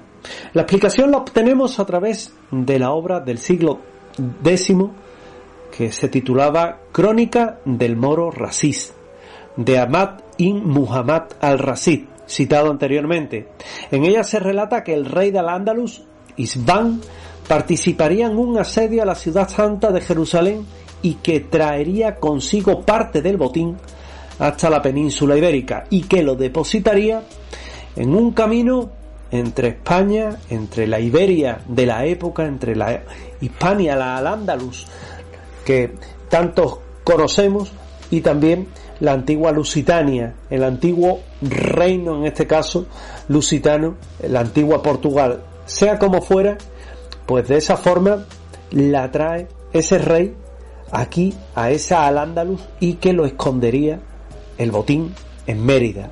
Las crónicas cuentan como un clérigo antiguo del antiguo templo metropolitano narró que cuando los árabes entraron en la ciudad se llevaron una piedra que hallaron colocada debajo de un crucifijo, que daba tal claridad que permitía rezar a cualquier hora sin otra luz que no fuera la que ella misma desprendía.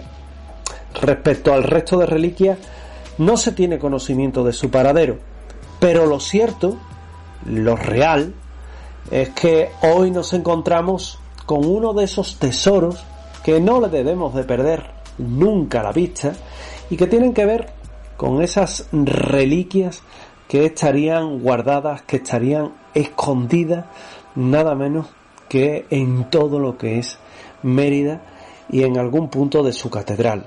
También tenemos otro tesoro, otro tesoro que es el tesoro de Aliseda, porque el 29 de marzo de 1920 estaban dos hermanos, Jesús y Victoriano Rodríguez, excavando y extrayendo tierra para convertirla en tejas en un paraje conocido como El Ejido, cerca de Aliseda. De repente, uno de ellos vio en el suelo algo que le llamó poderosamente la atención. Era una pieza de oro. No hizo falta que excavaran mucho más para que salieran a la luz bastantes objetos fabricados con metales preciosos. Emocionados con tal hallazgo, deciden vender las alhajas, cogen un tren en dirección a Cáceres e intentan negociar su venta en varias joyerías.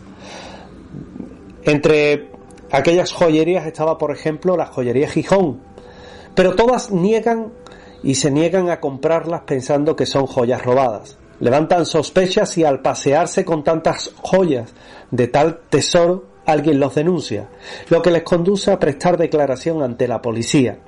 Tras confesarlo todos quedan en libertad. El gobierno incauta el hallazgo, pero antes lo tasa y se les entrega la mitad de su valor por ser los descubridores. Seguramente cuando los hermanos Rodríguez hallaron las alhajas no fueran conscientes del gran tesoro que habían encontrado.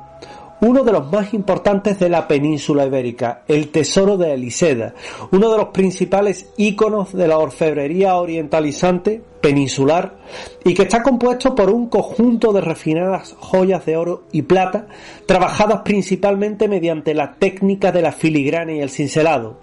Todo parece indicar que se trata de un antiguo ajuar tartésico de la Edad de Hierro, aproximadamente del siglo VII a.C. Y hay quien piensa que ese ajuar fue probablemente el que perteneciera a una dama que podría estar incluso fabricado en Oriente. El tesoro tiene un conjunto de joyas entre las que destaca una diadema, un collar, un pendiente, una pulsera, dos anillos y un cinturón y forman hasta 354 piezas, la mayor parte de oro y algunas fabricadas en plata. Años posteriores cuentan que bastantes alisedanos se dedicaron a excavar a la luz de la luna en las zonas limítrofes a donde se había hallado el tesoro, creyendo que así podían encontrar parte del ajuar no hallado de aquella dama y también encontrar las joyas del caballero. Existe una leyenda al respecto y es que cuatro años antes de haber sido encontrado el tesoro, en 1916, la mujer de un ciudadano portugués llamado Manuel da Silva sonó en tres ocasiones que tenía un gran tesoro oculto en la localidad casereña. En ese sueño se puso el luso varios días a excavar en el terreno sin llegar a encontrar nada.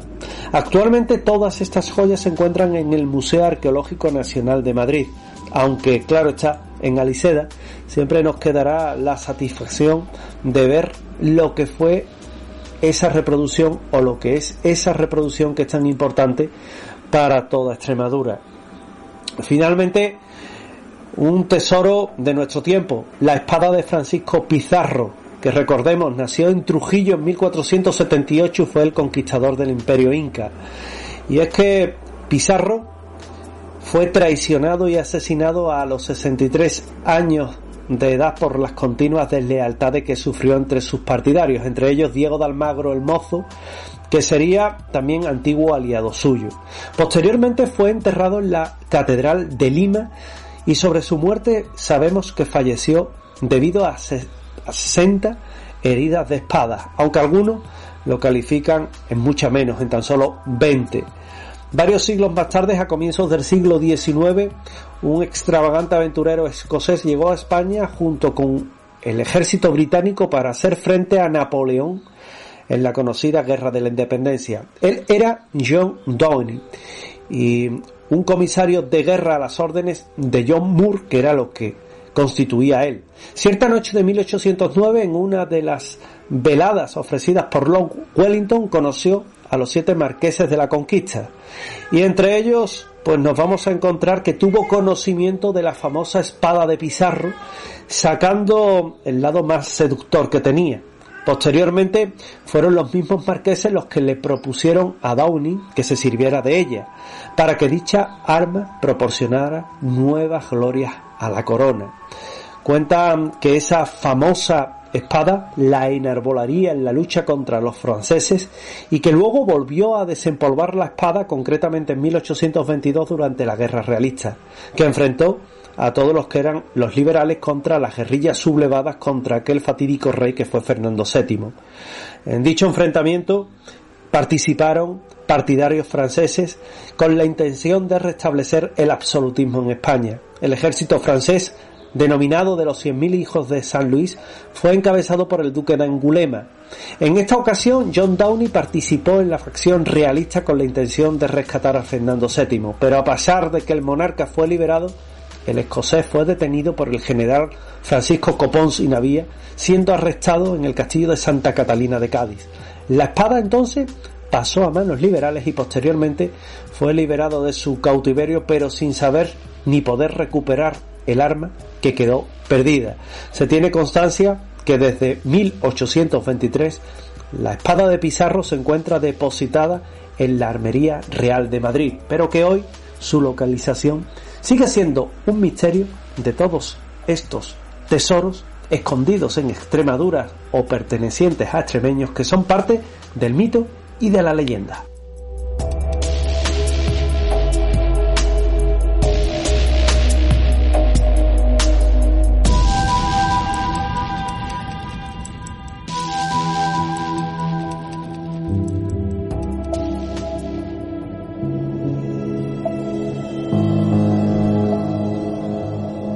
La leyenda, la historia, el enigma que rodea a estos objetos, en algunas ocasiones objetos milenarios que desde luego, una vez más, y seguro estoy convencido, van a seguir haciendo correr ríos de tinta. Estamos prácticamente terminando ya el programa de esta noche, pero si queréis dar el salto a Nueva Dimensión Premium, tenemos un tema verdaderamente apasionante, de actualidad y que a día de hoy poco se habla en los medios informativos. Y es que algo está ocurriendo en el planeta, en el Atlántico Sur, algo que le denominan la anomalía del Atlántico Sur. Satélites que fallan, que desaparecen, astronautas con extraños síntomas. Dicen que hay algo en el campo magnético de la Tierra que se está extendiendo a lo largo de esa franja del Atlántico que está llegando incluso hasta África y que puede, no sabemos si a corto a largo plazo, aquí los científicos hay algunos que derivan en un sentido y otros que derivan en otro, en donde dicen que algo puede cambiar de manera irreversible en nuestro planeta, por lo menos a nivel humano porque sin el campo magnético de la Tierra, desde luego, no habría vida, al menos tal como la conocemos. Y algo está ocurriendo en esa amplísima, gigantesca franja donde parece que el núcleo de la Tierra está sufriendo cambios. Bueno, pues aquí va un avance del capítulo de esta semana de Nueva Dimensión Premium. Gracias a todos por vuestro apoyo. Después de lanzar el satélite empezamos a recibir sus datos. Y para mi sorpresa encontramos una disparatada cantidad de errores sobre la costa de Brasil, en una región del Atlántico Sur.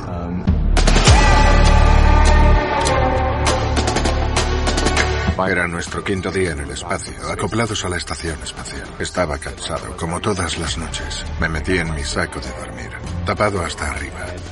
Unos minutos después de cerrar los ojos, vi ese enorme destello blanco. Cuando sobrevolaba esta región del Atlántico Sur, la NASA detectaba problemas con esos instrumentos. Llegó el Itomi, era un satélite que se perdió. No está claro, pero la última vez que hubo comunicación con este satélite fue en esta zona. Hay muchas zonas en la Tierra donde los humanos no podrían sobrevivir. Nuestro campo EM nos protege de los vientos solares. Cuando ese escudo fracase, las microondas provocarán literalmente la cocción del planeta.